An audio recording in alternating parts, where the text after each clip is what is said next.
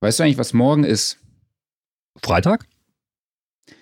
Morgen ist Happy Release Day und zwar von der Sound Recording Ausgabe 3 2020 mit vielen interessanten Stories, unter anderem der Mixpraxis von Ian Kirkpatrick, der Don't Start Now von Dua Lipa produziert hat oder auch viele Testberichte, unter anderem das Audio Fuse Studio von Arturia.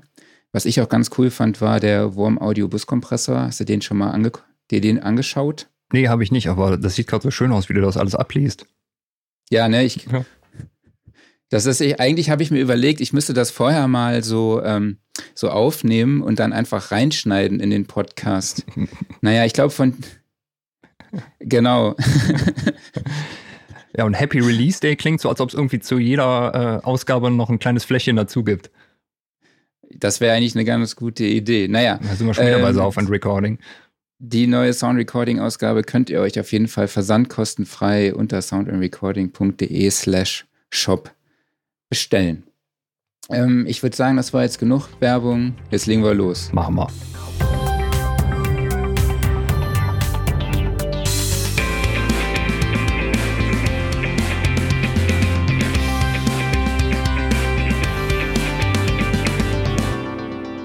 Dann erstmal Hallo Sound Recording hier mit dem Wochenrückblick Ausgabe 28. Hallo an alle da draußen, die uns gerade zuschauen in unserem Streamcast, habe ich jetzt gehört. Heißt das? Oder auch an diejenigen, die uns beim Podcast über die alle Podcatcher zuhören. Ich spreche wie immer mit meinem Kollegen Klaus Beetz. Und ich mit Marc Bohn. Moin zusammen. Ja, moin zusammen. Du hast eigentlich schon gesagt, so heute ist eigentlich wieder alles anders. Ne? Ich sitze zu Hause, ich sitze nicht bei uns äh, im Studio beziehungsweise im Proberaum. Es ist auch nicht 11 Uhr, sondern 13.30 Uhr. Aber dafür passt das Video-Layout wieder. Ich bin wieder oben links und du oben rechts. Ja, genau. Das, das hat letztes ja Mal. letzte Woche für große Verwirrung gesorgt, ne? Genau, äh, finden find wir witzig. Und ähm, ja, aber da möchte ich jetzt auch schon direkt mal unseren Gast vorstellen, nämlich zu Gast ist DJ und Musikproduzent Kai Tressett. Hi Kai, schön, dass Hallo. du da bist. Grüß dich, hi. Ja, schön dabei zu sein. Du hast dich ja so als Stammhörer entwickelt. Du hast immer schön unsere Sachen geliked oder auch Kommentare geschickt und Klaus meinte ich dann. Ich habe auch schon ein Abzeichen von Facebook bekommen. Echt? Ja, sehr gut. Ja, super.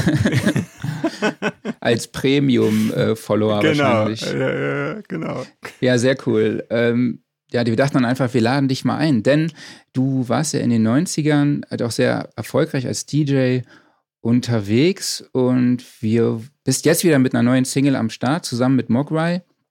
Und wir dachten, genau. wir werfen einfach mal gemeinsam mit dir einen Blick zurück und gucken, wie sich die Musikproduktion oder auch das Genre äh, weiterentwickelt hat, ja. Und genau, also ich muss ganz ehrlich sagen, es ist mir heute nicht gelungen, irgendwie eine Struktur reinzubringen, weil ich ein Kind der 90er bin und es gibt so viel zu besprechen. Also bei der Recherche ist mir echt aufgefallen, so, also es gab so total viel, ach stimmt, ach stimmt, wie geil war das, Momente, ja. Und am liebsten würde ich über alle sprechen. Ähm, und deshalb auch jetzt nochmal kurz an alle User da draußen.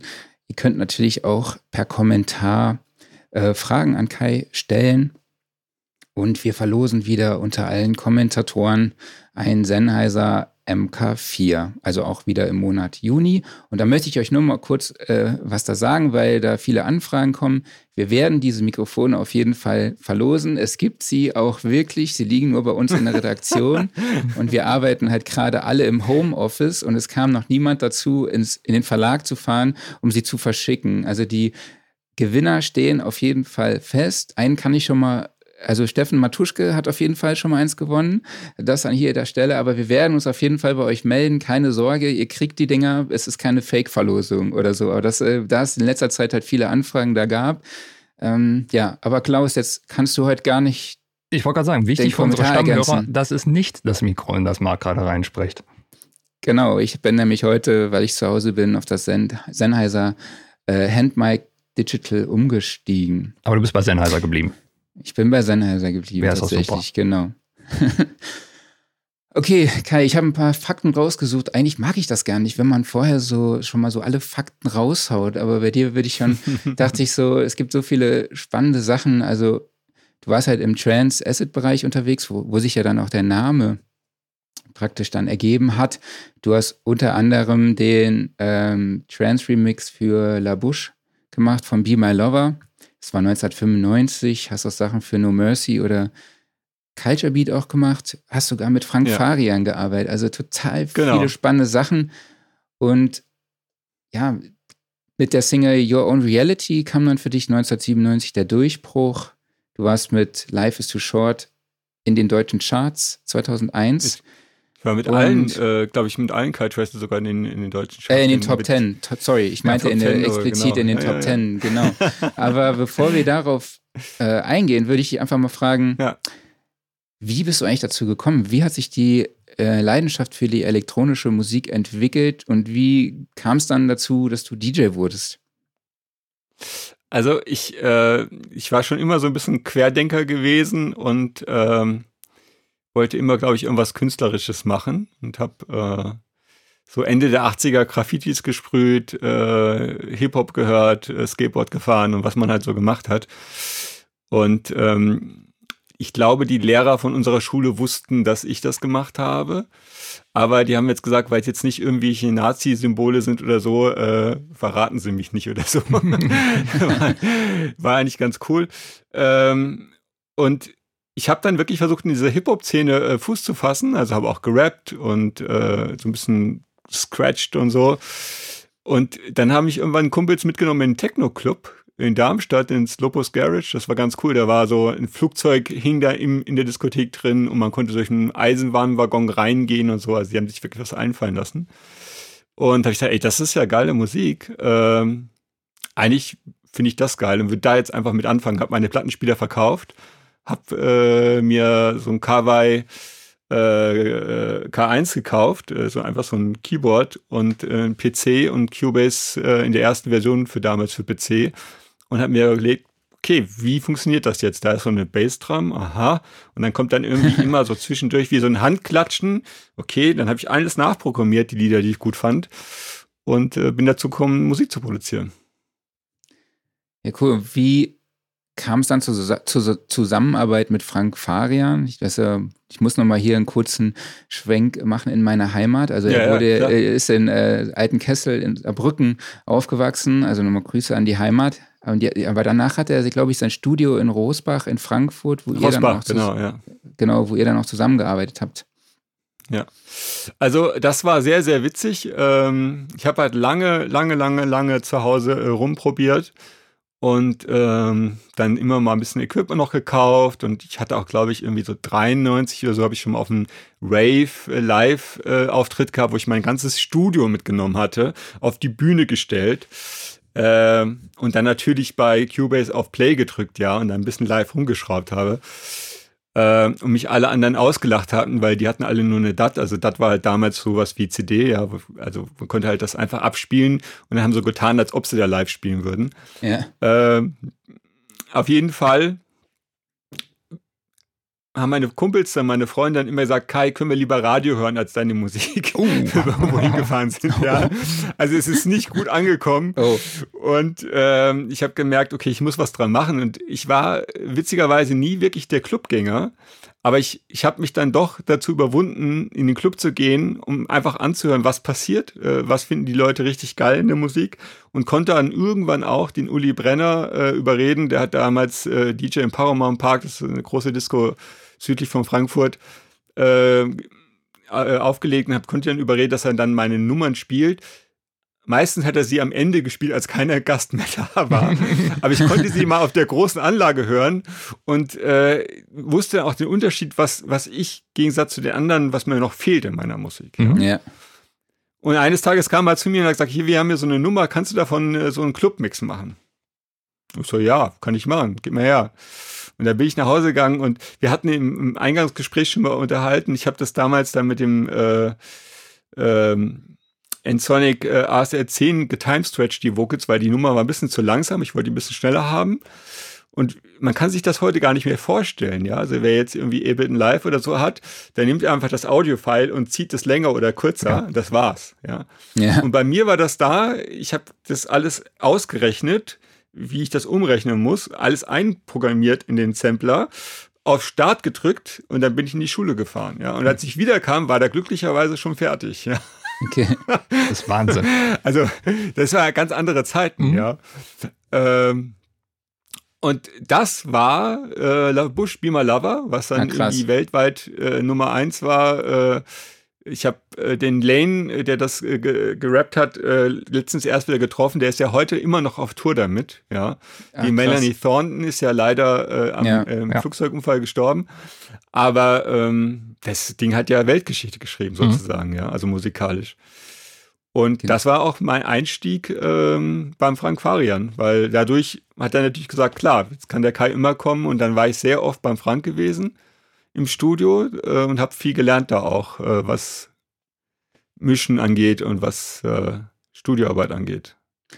Genau, weil er hatte ja dann halt auch ähm, neben Milli Vanilli oder Bonnie M hat er natürlich auch La Bouche produziert oder No genau, Mercy. Ja. Ne? Und ich, bei Culture Beat bin ich mir gerade nicht mehr ganz sicher. Nee, Culture Beat war Thorsten Fenzlau gewesen. Mhm. Okay. Ähm, ja. Ähm, du hast ja jetzt schon den Sänger von La Bouche auch angesprochen. Äh, wir haben ja. gestern im Vorgespräch ja auch schon schon mal darüber gesprochen, wo du dann damals deine Musik produziert hast. Und du hast auch gesagt, dass ja, du genau. zuerst äh, im Kinderzimmer warst, dann irgendwann in der Uni und dann hast du auch mit ihm zusammen äh, in einem Kellerraum produziert. Aber vielleicht kannst du das genau. nochmal erklären, ja, ja. wie es dazu kam. Also am Anfang war ich bei mir wirklich im Kinderzimmer gewesen. Und äh, der Uli dann immer so, der hat mich einmal besucht gehabt und hat gesagt, um Gottes Willen, zeig das nicht dem Frank, ja, wie du hier produzierst. Und es hat, glaube ich, auch die komplette Frankfurter Produzentenszene so ein bisschen mich belächelt, weil ich war wirklich der Typ gewesen. Ich hatte so SKB-Racks, ich weiß nicht, die gibt's wahrscheinlich heute noch, gell? Die, äh, wo man alles reinschrauben mhm. konnte. Mhm. Ich hatte meine ganzen 19 Zoll Geräte da reingeschraubt. Und immer wenn der Frank sagte, ich brauche hier nochmal für die neue Nummer so ein Chor oder irgendwas. Dann habe ich das alles genommen, ins Auto geschmissen, bin zu ihm gefahren, alles da wieder aufgebaut und habe ihm irgendwas eingespielt, ja. Und der hatte so eine schöne große Neve-Konsole gehabt. Ähm, und ich habe mich dann immer gewundert, was man bei, dass man bei der nicht so gut verzerren kann. also wir hatten dann die 303 da angeschlossen. Ich dachte, bei mir klingt das so richtig geil und hier klingt das irgendwie nicht so gut. Also äh, witzige Sachen, ja. Aber ähm, das war sehr witzig da. Wo, worüber wollten wir reden? Was hast du gesagt? Was war die eigentliche Frage? Ähm, genau, wo, in welchen Räumen du dann produziert hast, dass du dann. Ja, genau, also bei mir im Kinderzimmer, ja, bei mir im Kinderzimmer erst und äh, später dann, äh, wo ich studiert habe in der Uni, da hatte ich so einen Kellerraum gehabt. Und äh, das, der ist dann irgendwann über, mit Wasser vollgelaufen, hat der Hausmeister mich da rausgeschmissen. Und dann hatte ich den Lane gefragt, äh, der mittlerweile dann schon Freund von mir geworden ist. Und der hat gesagt, komm, kannst du bei mir im Keller produzieren. Mhm. Und dann bin ich bei ihm im Keller eingezogen und habe da ein bisschen, also es war so eine Souterrain-Wohnung, ja, es war jetzt schon ein bisschen schöner gewesen. Ähm, aber da war ich auch so ein richtiger Nerd gewesen. Ich kann mich da heute noch daran erinnern. Äh, ich hatte dann so ein, so ein, so ein Notfallbett gehabt, wo ich dann auch mal gepennt habe drauf. Und äh, die einzige Begegnung mit Menschen war dann wirklich mal in den Supermarkt fahren äh, und an der Kasse mal jemanden Hallo sagen. Und habe mich da wirklich reingefuchst und äh, versucht, äh, Musikproduzent zu werden. Ja. Weil wir hatten ja damals nicht die Möglichkeiten wie, wie heute mit YouTube und äh, so Geschichten, sondern eigentlich musste man sich alles aus den damaligen äh, Musikmagazinen zusammenlesen. Äh, da gibt es sowieso auch so witzige Stories noch dazu, ja. Also. Ja, Learning by Doing, beziehungsweise eventuell das Glück haben, irgendjemanden zu kennen, der es schon kann, ne? Ich kannte leider, also dann beim Frank Farian, die, die haben mir dann auch erklärt, warum ich auf meinen Hi-Fi Pioneer Lautsprechern das nicht so gut höre, wenn der Mix nicht so gut ist. Und danach habe ich mir dann auch sofort äh, die Genelex 1030er geholt äh, und habe gleich einen Unterschied gemerkt, ja. Mhm. Da war natürlich wann, an Raumakustik noch gar nicht äh, dran gedacht, aber ähm, das waren alles so Sachen, die ich vorher gar nicht wusste. Ja. ja.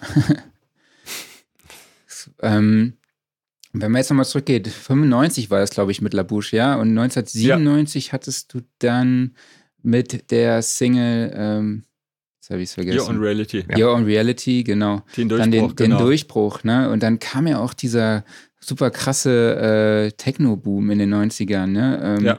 Ich habe gesehen, ich kannte dich halt von diesen ganzen Compilations, das habe ich dir schon mal erzählt, also so von Club ja, ja. Sounds oder wie hieß das nochmal, Dream Dance? Dream oder Dance, so? ja. Dream Dance. Oder dann halt auch, äh, du warst auch auf der Just the Best, die ich damals so krass abgefeiert habe. Und, und sogar auf der Bravo-Hits. Genau, also bei, auf, meiner, auf der Just the Best waren da nebendran noch hier so Sachen wie Music Instructor oder ja. äh, Nar Narcotic von Liquido oder äh, Praise You. Ja.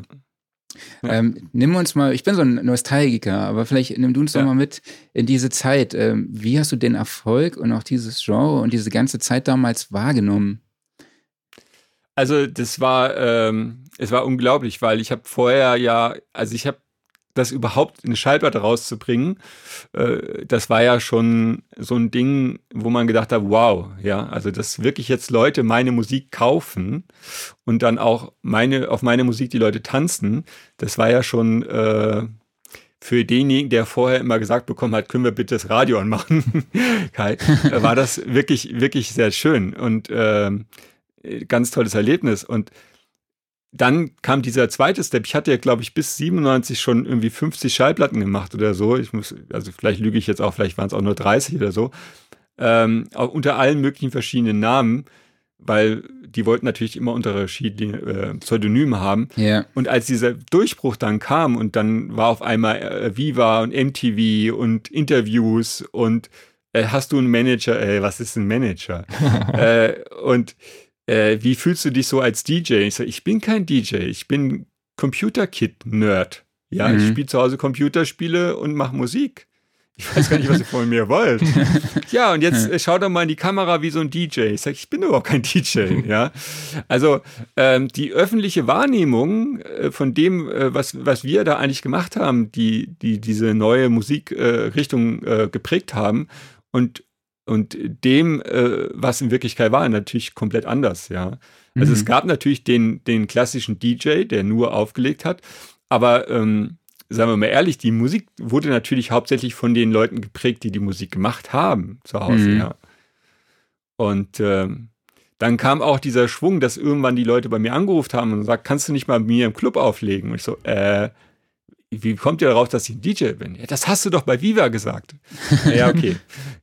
Und dann habe ich auch den Sprung gemacht, dass ich aufgelegt habe, ja. Aber eigentlich ähm, war es vorher nur so gewesen, dass ich nur Musik produziert habe. Und was die Leute heute, äh, wir hatten da vorhin schon mal drüber geredet gehabt, ne? Das Unglaubliche war, wir sind damals in den Plattenladen gegangen und wenn man den Plattenladenbesitzer nicht kannte, dann konntest du auch schon mal vergessen, dass du die neuesten heißen Scheiben bekommst. Ja. Mhm oder du musstest dann mindestens so und so viel Plattenumsatz haben in der Woche, was sich ja kein Mensch leisten konnte, äh, damit du überhaupt die neuesten Scheiben bekommst. Also bis ich dann mal eine Platte bekommen habe, die richtig gut war, das hat immer ein bisschen länger gedauert, weil dann kam erstmal DJ, der DJ und der aus dem Grey hat das dann erstmal bekommen und der aus dem Oben und dann hat Sven Feth die Platten noch bekommen und äh, der kleine Kai, der hat sie erst irgendwie ganz am Ende bekommen, drei Wochen später oder so. Und heute hast du ja alle Musik für jeden sofort zugänglich. Immer ja. da. Ja. Umsonst, mhm. quasi. Ja. Also das Absolut. ist natürlich auch ein Riesenunterschied. Ja. Ähm, da werden wir, werden wir gleich noch ein bisschen drüber sprechen. Ja. Was mich jetzt noch interessiert hast, du hast es auch schon angesprochen, du warst unter verschiedenen Aliasen unterwegs. Es ist tatsächlich ja. die Mehrzahl. Ähm, wie kam das? Warum war das so? Na gut, äh, jede Plattenfirma wollte natürlich äh, dich exklusiv haben. Ja. Hm, okay. Und dann musstest du bei jeder Plattenfirma einen anderen Namen angeben. Und ähm, so hatte ich dann äh, immer mein Wörterbuch in der Hand äh, und habe gesagt, okay, wie kann ich mich jetzt nennen? Acute Genius, das klingt doch cool. Zack, nächster Name, ja. und bei, bei Kai Dressett war es wirklich Glück gewesen, ähm, weil ich bin beim, beim Taller äh, rein äh, und er hat gesagt, ja, super Nummer, wollen wir auf jeden Fall machen bei uns. Und äh, ich habe vergessen, was für einen Namen ich vorgeschlagen habe. Und er sagt, das klingt scheiße, mach was anderes. Ja, ist wirklich äh, dem äh, Taler zu verdanken. Und er sagt, ja, dann machen wir halt, äh, lass mich kurz überlegen, äh, keine Ahnung, äh, Kai Tressett. Ja, weil ich halt Trance and Acid ganz geil fand. Und er sagt, ja, cool, machen wir. Und so war das. Also es war jetzt nicht irgendwie, heute wird wahrscheinlich so ein ganzer Stab vom Marketingagentur äh, würde sich zusammensetzen. Ja, ja. Ein Gruppenmeeting, alle würden brainstormen, wir wollen einen neuen DJ auf den Markt bringen, äh, wie können wir den am besten nennen? Und das war einfach so eine Schnapsidee. Und äh, zum Glück war das nicht jetzt Acute Genius oder so. oder WoW. Ich hatte auch, ich hatte, ich hatte auch ein Projekt, das hieß WoW und Formic Acid und was weiß ich alles. ähm, ja. Ist aber auch ein Volltreffer, der Name, weil ich finde, der klingt so richtig schön rund, aber auch jetzt nicht zu, äh, ich nenne es jetzt mal billig in Anführungszeichen, wenn du dich jetzt irgendwie äh, DJ Kai Mac Super Asset oder sowas genannt hättest, das wäre dann halt schon ja. sehr plakativ gewesen. Ne? Aber so Kai Trasset, ja. klingt gut. Aber es war ja auch Kai, Mac, Kai McDonald war ja dabei oder ja. Kai McDonaldi, habe ich glaube ich ja, also, gelesen. Äh, äh, also Mac Acid, Mac Acid habe ich noch gemacht. Und äh, der, der Name mit dem McDonald kommt, weil mein Stiefvater äh, Kanadier ist. Ach, und dadurch cool. stand natürlich an unten bei yeah. uns an der Klinge McDonalds. Ja, also McDonald hm? mit MAC, ja. ja. Aber bei den Kindern und bei allen anderen hieß ich natürlich McDonalds. Ne? Hm? Also Kai, wir wollen mal Hamburger bestellen. Ja? Das war so mein, mein, mein Spitzname gewesen sowieso. Und äh, als ich dann beim, beim Frank Farian war und gesagt habe, hier, äh, das wäre cool, wenn mein Name auf die Platte auch drauf kommt. Ja, sagt, ja, aber pff, Kai, deutschen Namen hinten dran, das geht überhaupt nicht. Ja. ja. Nimm halt kein McDonald, das weiß auch jeder, dass ich das bin, ja. Und er sagt, ja, das machen wir, das ist cool. Ja. Ja, cool. Ähm, wie erklärst du dir denn diesen Techno-Boom in den 90ern? Und hattest du da Idole? Also ich weiß noch, das war, ich hatte, glaube ich, eine CD von Marusha damals oder auch von, von Restbam oder so. Ähm, wie hießen deine Idole und wie gesagt, was, ähm, wie erklärst du dir diesen Boom? Also äh, meine Idole waren auf jeden Fall äh, Jam und Spoon. Äh, ja, Grüße okay. an Rolf Elmer, äh, bei dem ich letztens auch im Studio war. Super netter Kerl, ähm, auch äh, toller Musiker. Und äh, Emmanuel Topp, mhm. Der äh, Franzose, der halt äh, auch in der Acid-Zeit äh, da ziemlich prägend war, bis heute hin. Und das ist dann auch diese Mischung gewesen. Eigentlich ist äh, Kai Tressed so eine Mischung gewesen aus Jam und Spoon und Emmanuel Topp. Ähm, und der Boom, ich, ich weiß nicht, es war halt alles so ein bisschen äh, Revoluzer, alles so ein bisschen neu und diese, überhaupt diese Möglichkeit, dass jemand, der kein Instrument spielen kann, so wie ich, teilhaben kann an so einer musikalischen Entwicklung, war halt so, so sensationell, ja. Mhm. Also, äh, ich meine, äh, meine ersten Lieder, die sind halt, äh, wir hatten darüber geredet, aus meinem Emax 2, äh, man muss sich das vorstellen mit zwei Megabyte RAM, ja, also nicht zwei Gigabyte, sondern zwei Megabyte. Das ist dieses ganz, ganz unten. es ist etwas mehr als eine Diskette. Äh, damit habe ich komplette Lieder gemacht, ja. Und äh, ohne Mischpult am Anfang. Und irgendwann hatte ich so einen kleinen äh, Mixer gehabt, wo ich so ein bisschen EQ drin hatte. Und wir sind dann, äh, da habe ich diesen Live-Auftritt damit gemacht, ja. Also das war super, wie man mit wenig Sachen so tolle Musik machen konnte oder die, was heißt so tolle Musik, aber die Leute bewegen konnte, die Leute zum Tanzen bringen konnte, mhm. ja, etwas in Bewegung bringen. Und ich, ich glaube, das ähm, war einfach so der Anstoß von dieser ganz neuen von diesem ganz neuen Sound, von dieser Teufelsmusik, ja. ich glaube, ich glaube, es ist so ein bisschen das wie beim Rock'n'Roll gewesen, ja. Also Rock'n'Roll war ja dann auch so die verteufelte mhm. Musik, ja. Und äh, der Techno war halt äh, die Musik der 90er, die dann äh, neu reinkam und natürlich so ein bisschen gegen den Mainstream und äh, was, was Neues versucht hat zu machen. Genau, ich habe auch zu deiner Single Your Own Reality gibt es auch ein ziemlich cooles Video, also so wirklich so im 90er-Style, alles ist so blau-schwarz gehalten. Äh, es steht so ein Hardware-Sampler da, du hast ein riesiges Mischpult vor dir und äh, im Hintergrund laufen auch äh, TV-Röhrengeräte mit irgendwelchen Grafiken oder so. Also das muss man sich auf jeden Fall angucken. Ich, ich äh, habe das Video auch bei uns äh, in die Shownotes gestellt, die ihr unter soundrecording.de slash Shownotes findet. Ähm, aber wenn wir jetzt mal an den Song rangehen, kannst du dich noch erinnern, wie du die einzelnen Sounds erstellt hast?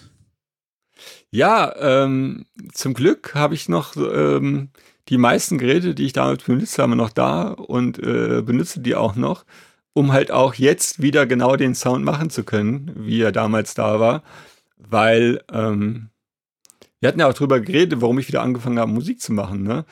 Ähm, das war letztendlich, ähm, um das kurz zu erklären, ähm, Emily Lenz gewesen, die äh, sehr, sehr erfolgreiche französische oder belgische äh, DJ, die, die auf einmal Trance and Acid von mir wieder gespielt hat und die Leute es total gefeiert haben. Und ich sage, okay, wenn die Leute jetzt, die Kids von heute, wieder auf die Musik feiern, die ich damals gemacht habe, darf ich eigentlich auch wieder oder habe wieder eine Daseinsberechtigung, Musik zu machen und äh, könnte es jetzt eigentlich wagen, wieder genau das zu machen, wo ich Bock drauf habe, ohne mich zu verbiegen. Und um mich halt auch von den Sound abzusetzen, den alle anderen heutzutage haben, mhm, ja. benutze ich natürlich weiterhin die Hardware. Letztendlich auch, weil ich damit viel besser umgehen kann als mit der Software. Und auch, weil diese Happy Accidents immer äh, passieren, die, wo man irgendwie was schraubt und dann denkt, oh, ah, aber eigentlich ist es ganz cool. Ja. also das ist ja, äh, ich glaube, dass viele äh, historische Musiksachen so auch entstanden sind, dass Leute irgendwie aus Versehen einen Stecker irgendwo falsch reingesteckt haben oder irgendwas falsch gemacht haben und sagen, oh, das ist aber ein geiler Sound, ja. Also. Ähm, kannst du dich noch vielleicht daran erinnern, wie diese Strings jetzt zum Beispiel im Song entstanden sind? Welcher, welches äh, ja. Instrument, welcher Synth war das? Ja, das ist ja Yamaha A1X oder so heißt der, glaube ich. Ach, genau. okay. Ja, ja, und da, äh, ich weiß gar nicht, entweder war das der Tobi gewesen, also ähm, er ist auch ein Berliner Musiker, der Tobias heißt er.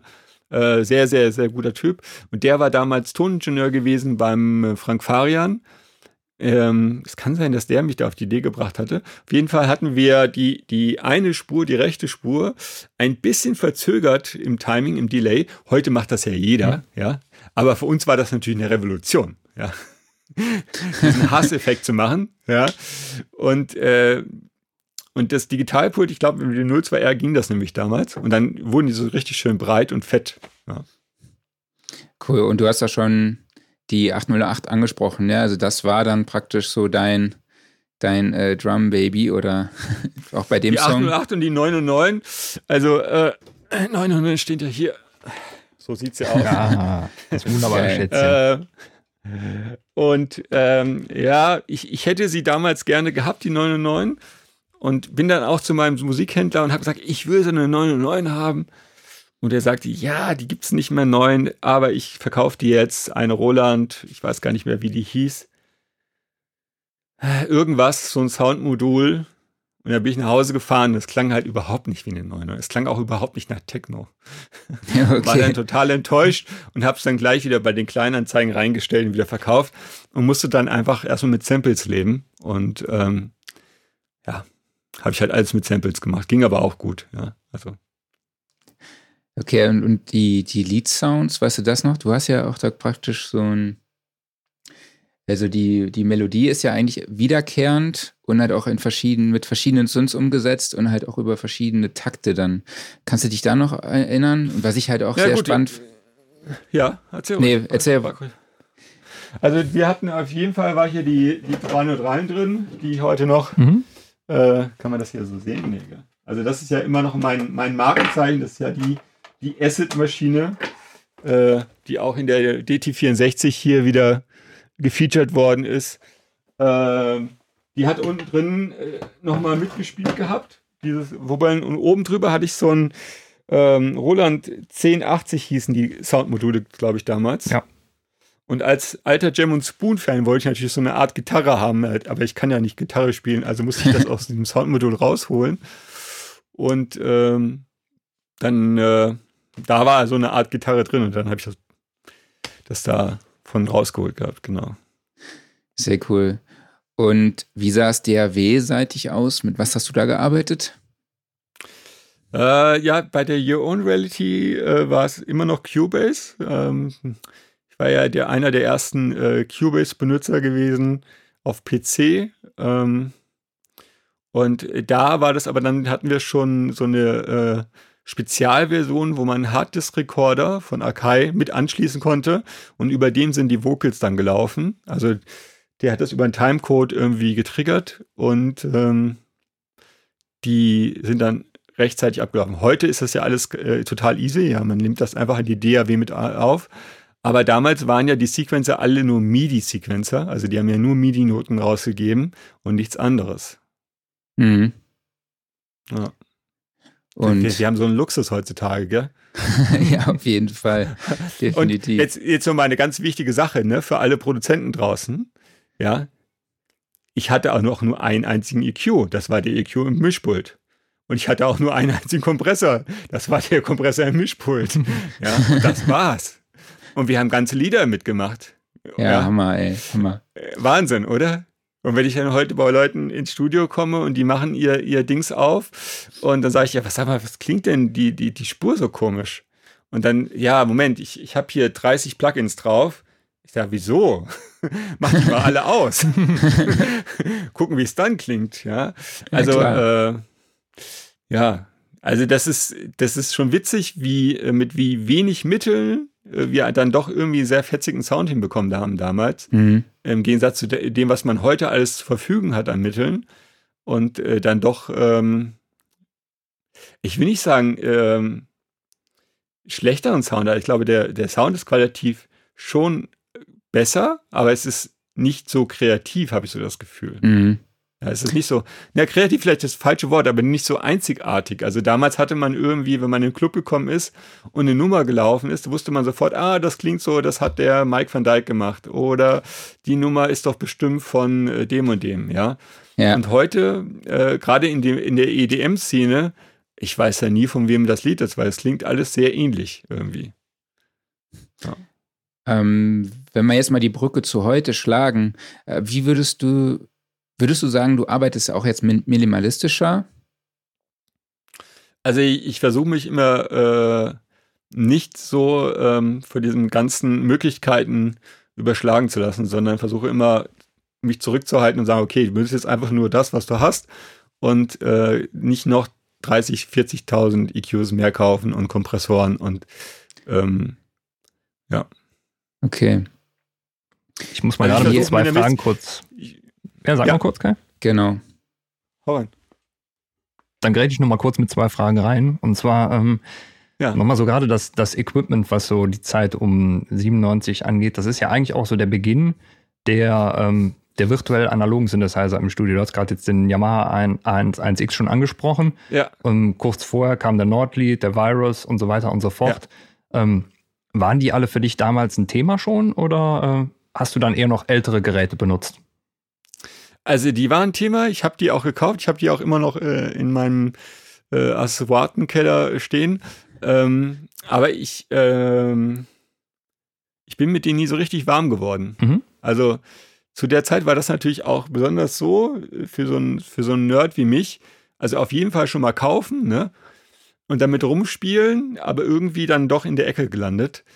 Ich weiß aber, ähm, dass ganz viele den Trans-Leuten mit dem äh, Access Virus ganz, ganz viel gemacht haben und äh, hier auch der Space Frog damals äh, den Nordlied geliebt hat, ja. Und der Frank, mit dem ich ja gerade wieder eine Nummer gemacht habe, äh, Freedom of Expression mit Aces zusammen, äh, der hat den äh, Nordlied auch geliebt, ja. Also, aber für mich waren die irgendwie alle nicht äh, so zugänglich. Ich mhm. weiß nicht. Wahrscheinlich, weil man auch Sachen abspeichern konnte und sowas. Und man hat dann auch gar nicht mehr gesehen, wie die Einstellungen waren. Und natürlich mit so einem äh, MS-20 hier, da ist, das ist halt die einzige Einstellung, da kann man auch nichts mehr abspeichern oder so. Man sieht sofort, der Knopf ist da, okay, der Sound ist so. Mhm. Ja, das war dann doch, doch einfacher für mich, sage ich jetzt mal. Und damit hast du die zweite Frage quasi schon fast halb mit beantwortet, aber ich stelle sie trotzdem nochmal. Okay. Ähm, was ja auch dann, ich glaube, 97 kam, war der Roland JP8000, der dann eigentlich im Trance-Bereich ja. eingeschlagen ist wie eine Bombe mit der Super Saw. Genau. Und die war ja eigentlich in jedem zweiten Track drin. Habe ich ja. bei dir eigentlich fast nie gehört. Kann das sein? Dass ja. der irgendwie an dir vorbeigegangen ist oder du, du ihn nicht benutzen wolltest? Nee, ich habe den besitzt, ne? Aber ich habe das nicht gerafft, wie dieser Sound geht. Okay. Ich weiß nämlich, dass damals nämlich diese die Nummer von äh, Tiesto rausgekommen ist. Und ich dachte, wie hat er diesen Sägezahn-Sound da gemacht? Wie hat er das gemacht? Ich habe es nicht kapiert. Mhm. Ja. Und äh, irgendwann äh, bin ich dann äh, dahinter gekommen, wenn ich jetzt äh, bei meinem Analog-Synthesizer zwei Oszillatoren, zwei Sägezahne so ein bisschen gegeneinander verstimme, mhm. dann klingt das so ein bisschen so ähnlich und habe dann einfach das benutzt. Ja, und das war dann so mein Sound gewesen. Ja. Ähm, witzigerweise habe ich äh, letztens auch, ich gucke ja auch immer so ein bisschen, was die Leute über mich schreiben und so, äh, so eine Diskussion gesehen gehabt auf Discogs. Ähm, das ist so, ein, äh, so eine Website, wo die ganzen Releases von den Künstlern aufgezeichnet werden mhm. und da diskutieren auch Leute immer darüber. Und dann sagt er auch, ja, der Kai, der hat immer so alte Sounds benutzt und dann hat sich ja der Trance-Sound entwickelt. Mhm. Und der Kai hat einfach seine Sachen weiter benutzt. Der hat sich überhaupt nicht entwickelt. Der hat einfach die gleichen Sounds weiter benutzt. Äh, in der Wirklichkeit ist es so, dass ich das gar nicht wusste, dass man diese Sounds benutzt und dass die anderen die benutzen. Und ich habe mich wirklich im Studio gefragt, wie machen die das? Mhm. Ähm, aber wir, es gab damals noch kein Instagram, wo man einfach mal geschrieben hat, hey, äh, Ferry Korsten, sag mal, wie hast du den Sound gemacht oder so, ja? ja. Wahrscheinlich hätte er es mir auch gar nicht verraten, äh, sondern äh, also wir waren ja hauptsächlich doch irgendwo alleine im Studio eingesperrt und äh, haben da Musik gemacht, ja. Mhm. Ich glaube, der Austausch war auch ein ganz anderer damals. Ne? Ich meine, ja. es gab ja jetzt noch kein Internet, es gab kein YouTube, wo man mal reinguckt, hey, wie hat der den Sound gemacht oder so, ja. Nee, also äh, wenn du heute ja irgendwie kommst äh, im YouTube, Make Techno like Charlotte de Witte, zack, dann weißt du sofort, wie es geht. Mhm. Ja? Und das, das gab es ja damals überhaupt nicht. Ja. Klaus, du hast glaube ich aber das war, aber das war ja das Schöne eigentlich daran. Ja. Dadurch, dass es äh, diese, diese einfachen Geschichten nicht gab, musste man sich hier irgendwie selber durchwursteln und dann ähm, hat man das ja immer auf seinen Weg gemacht und äh, der war natürlich nie so perfekt wie der Originalweg und dadurch ist meistens auch nochmal was Neues entstanden. Eigentlich war es dann so eine Art inspirierend, ja. So wie, wie ich es nicht schaffe, eine Melodie nachzuspielen. Mhm. Also ich kann das nicht. Ähm, und dann manchmal denke ich mir, das ist eigentlich mein Segen, ja, weil wenn ich dann versuche, eine Melodie nachzuspielen, wird die grundsätzlich anders als die Originalmelodie. Äh, und meistens entsteht da was ganz Neues raus, was wo ich dann sage, oh, das klingt aber auch ganz gut. Es war jetzt nicht so, wie ich das eigentlich haben wollte, aber äh, cool, ja, weil du was Neues gemacht. Also manchmal ist ja diese, diese äh, Hindernisse oder das, was man nicht weniger hat, äh, ein Vorteil als ein Nachteil. Cool, Klaus, ich glaube, du hast noch ein paar Fragen, oder? Ich habe noch ein paar Fragen, aber die nächste, die würde dann auch schon äh, auf dein äh, Label zu sprechen kommen. Ich weiß nicht, ob wir da jetzt schon drauf ja. eingehen wollen. Oder wir können Uff, auch einfach mal klar. in den Chat gucken, weil da wurde schon gesagt, äh, wir sollen doch mal bitte auf die Fragen eingehen. Und äh, okay. äh, sollen wir das nicht mal exemplarisch vielleicht mal kurz machen, dass wir uns ein paar rauspicken? Genau. Ja, ich sehe die ja hier nicht. Ihr müsst mir die dann vorlesen. Genau. Ähm, ja, ich überfliege es jetzt einfach nur mal ganz kurz hier. Also eben hatte ich beispielsweise, ähm, hier wo wir gerade beim Equipment sind, äh, Frage von Christoph Döring gesehen. Ähm, hast du auch äh, ah. Steinberg Rebirth benutzt? Ich glaube, es war Propellerhead Rebirth, aber ist egal. Ähm, ja. Das war ja damals so eine ähm, Emulationssoftware, die, glaube ich, äh, die hatte eine 303 drin, eine 909 und ich glaube noch irgendwas drittes war mit drin. Ja, ja, also ähm, die, ich, ich glaube auch, dass die irgendwas mit Steinberg zu tun Also auf jeden Fall haben die Leute mir die, damals die Software geschickt. Ich weiß, ich war ja da auch damals äh, endorsed von Steinberg und habe von denen immer ganz viel Zeug bekommen. Und ich, das glaube ich, dass ich das auch da bekommen hatte. Ja. Und das war natürlich total spannend. Ja, dann hatte man auf einmal eine 909 und eine 303 in dem Sequencer drin. Ähm, ich habe viel mit rumgespielt, aber sie wirklich eingesetzt habe ich nie. Mhm. Mhm. Okay. Hallo Christoph. Ich muss mich mal gerade durch die Kommentare durchwählen, weil hier sind so viele Grüße ja. drin. Also ich mache mal hier eine, äh, eine, eine komplette ein Grußrunde Fragen. einfach an dich. Hier sind äh, super viele Leute dabei, die sich freuen, dass du da bist. Und äh, cool. Ja, äh, ihr sagt zum Beispiel, okay. Pfizer, please make a comeback. Ja, hat er schon gemacht, nämlich dieses Jahr mit angefangen. Ja. Ne? Von daher alles ja, gut. Genau. DT64 und jetzt, jetzt die ganz aktuelle Single Freedom of Expression. Ähm, da kann ich ja ein bisschen Werbung mal machen. Also wenn ihr irgendwie sagt, hier, wir wollen Kite Wrestling ein bisschen unterstützen, wir wollen mehr von euch hören, äh, dann bitte ich euch darum, wenn ihr das zur Verfügung habt, den 1 Euro bei Beatport zu investieren und die Nummer euch zu kaufen. Das würde nämlich mir und dem Frank und dem Tom super viel helfen, weil dann kommt die Nummer höher in die Charts bei Beatport und dadurch tun wir mehr Aufmerksamkeit erregen. Und äh, dadurch ist auch die Möglichkeit, dass ich nächstes Jahr wieder mehr auflege oder vielleicht hoffentlich dieses Jahr schon wieder auch mehr gegeben, ja. Also wer da irgendwie sagt, hey, cool, äh, ich würde irgendwie mehr wieder von Kai Tressett hören, nehmt den 1 Euro und kauft euch Nummer bei äh, Beatport, äh, Freedom of Expression. Ähm, das würde uns mega viel helfen. Wir hatten da, da vorhin mal im Eingang rüber geredet, wie sich das komplette äh, Verhalten, äh, Kaufverhalten von den Menschen und die Wertschätzung auch von Musik geändert hatte, ja. Also, äh, wenn ich mir überlege, in meiner, in meiner Kindheit oder in meiner Jugend, wie lange ich sparen musste, um mir eine Schallplatte kaufen zu können, mal eine. Ja. und äh, und du, du, hast halt dann irgendwie 15, 16 Mark für die, wie die Vinyl bezahlt, ja. Mhm. Oder wenn das dann irgendwie ein Import war, dann vielleicht noch teurer, ja. Und heute äh, kriegst du ja eigentlich alles kostenlos, was ich ja eigentlich auch gut finde.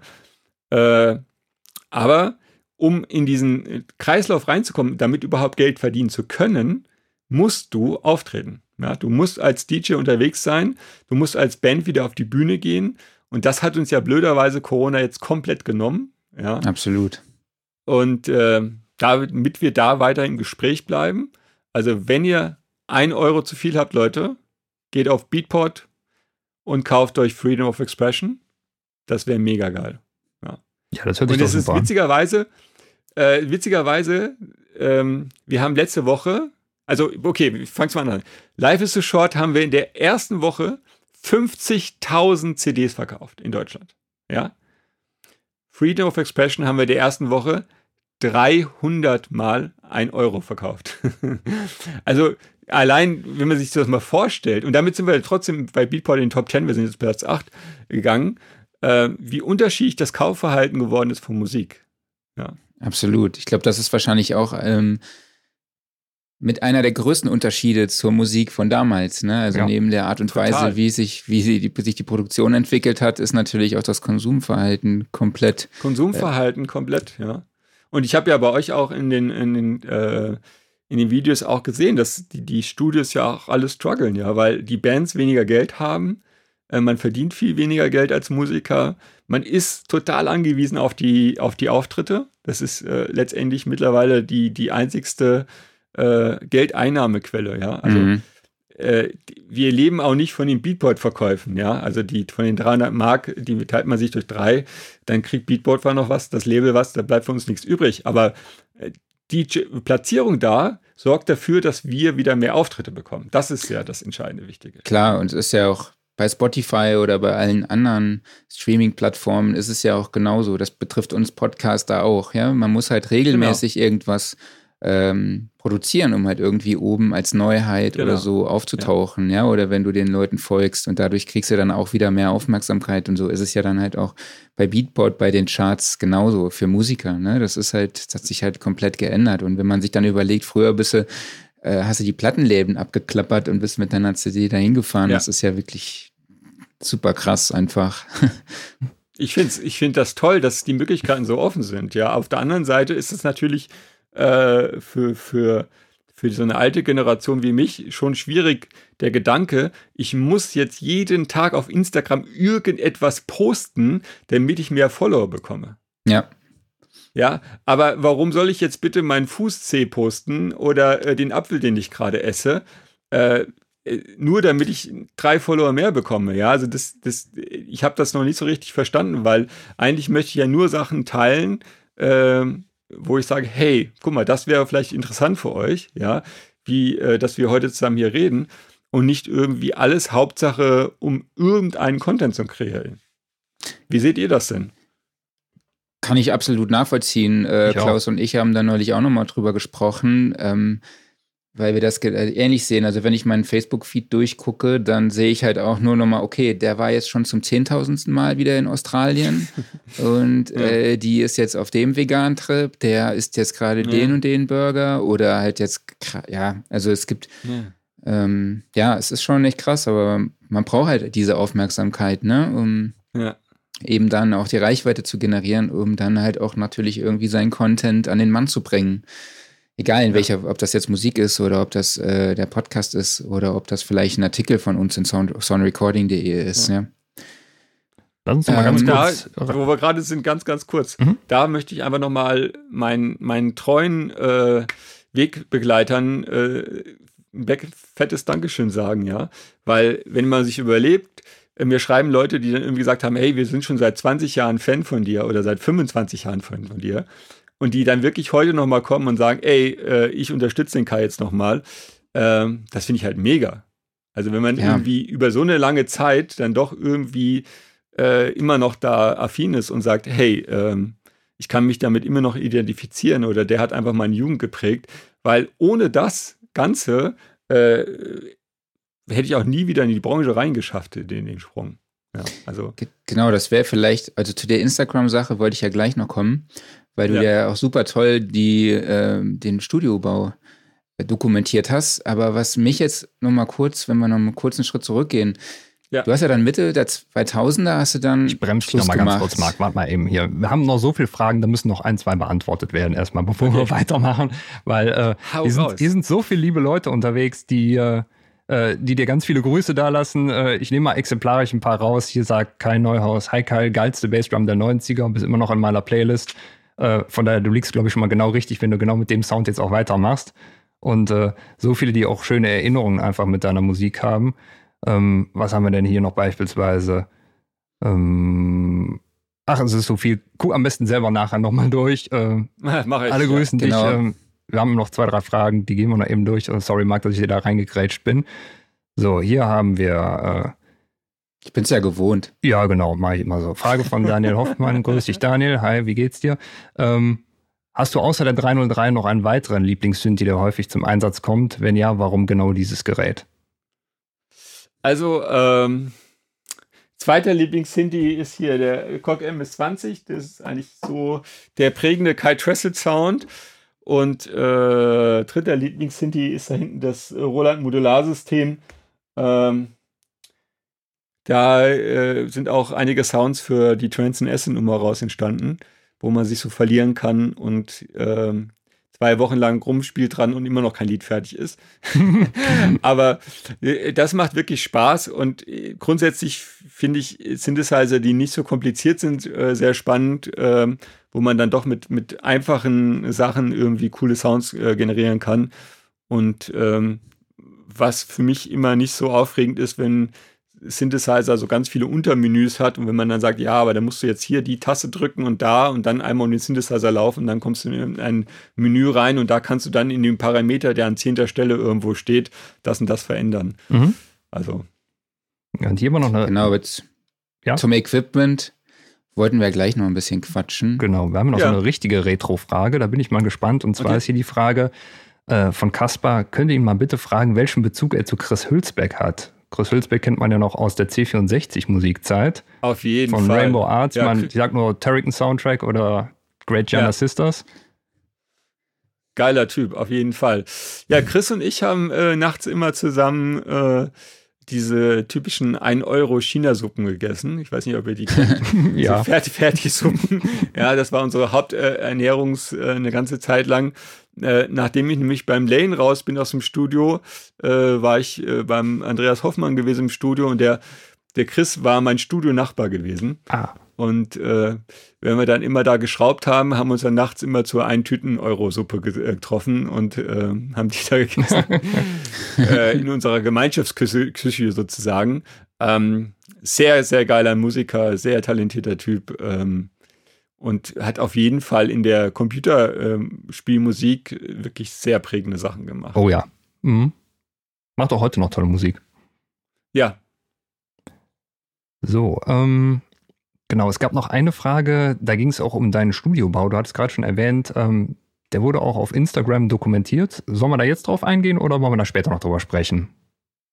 Ähm, da wollte ich später nochmal drauf eingehen. Gut, dann ich, äh, übergebe ich einfach mal wieder das Wort an dich und halt die Klappe.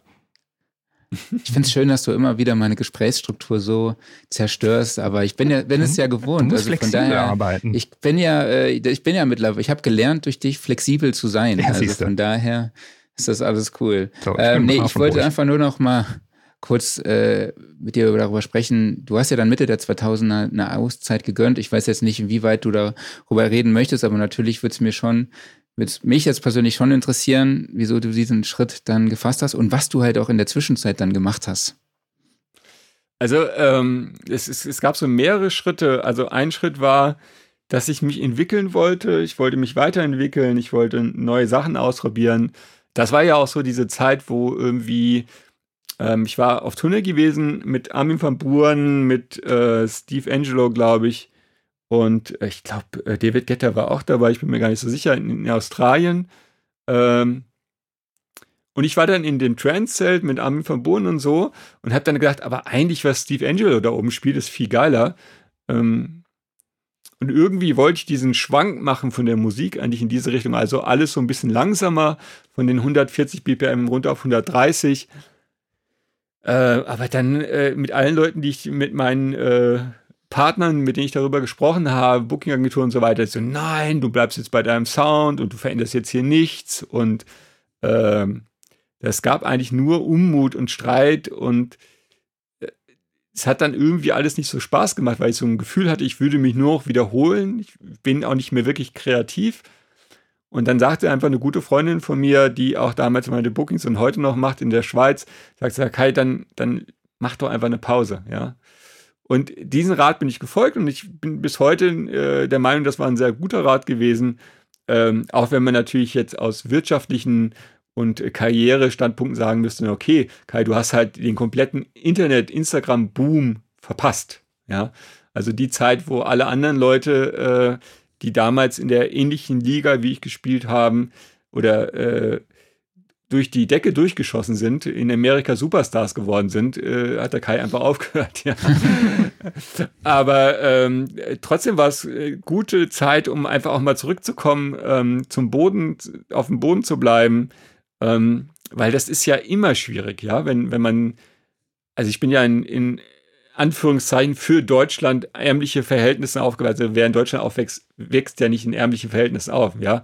Aber für Deutschland schon ärmliche Verhältnisse aufgewachsen und äh, auf einmal dann viel Geld zu verdienen, war eine sehr merkwürdige Geschichte und ähm, man kriegt ja dann irgendwie doch Starallüren mit der Zeit, ja. Mhm. Und von daher war das, glaube ich, ganz gut, um wieder auf den Boden zu kommen und auch wieder die anderen wichtigen Sachen im Leben zu schätzen. Und ähm, so die Auszeit, ich glaube, das war ganz gut. Ja. Cool. Und warum du dann, also hattest du dann einfach auch wieder Bock, zurückzukommen? Genau, ich hatte ja zwischendurch immer mal wieder so, so einen Anflug gehabt, äh, so, so halbfertig.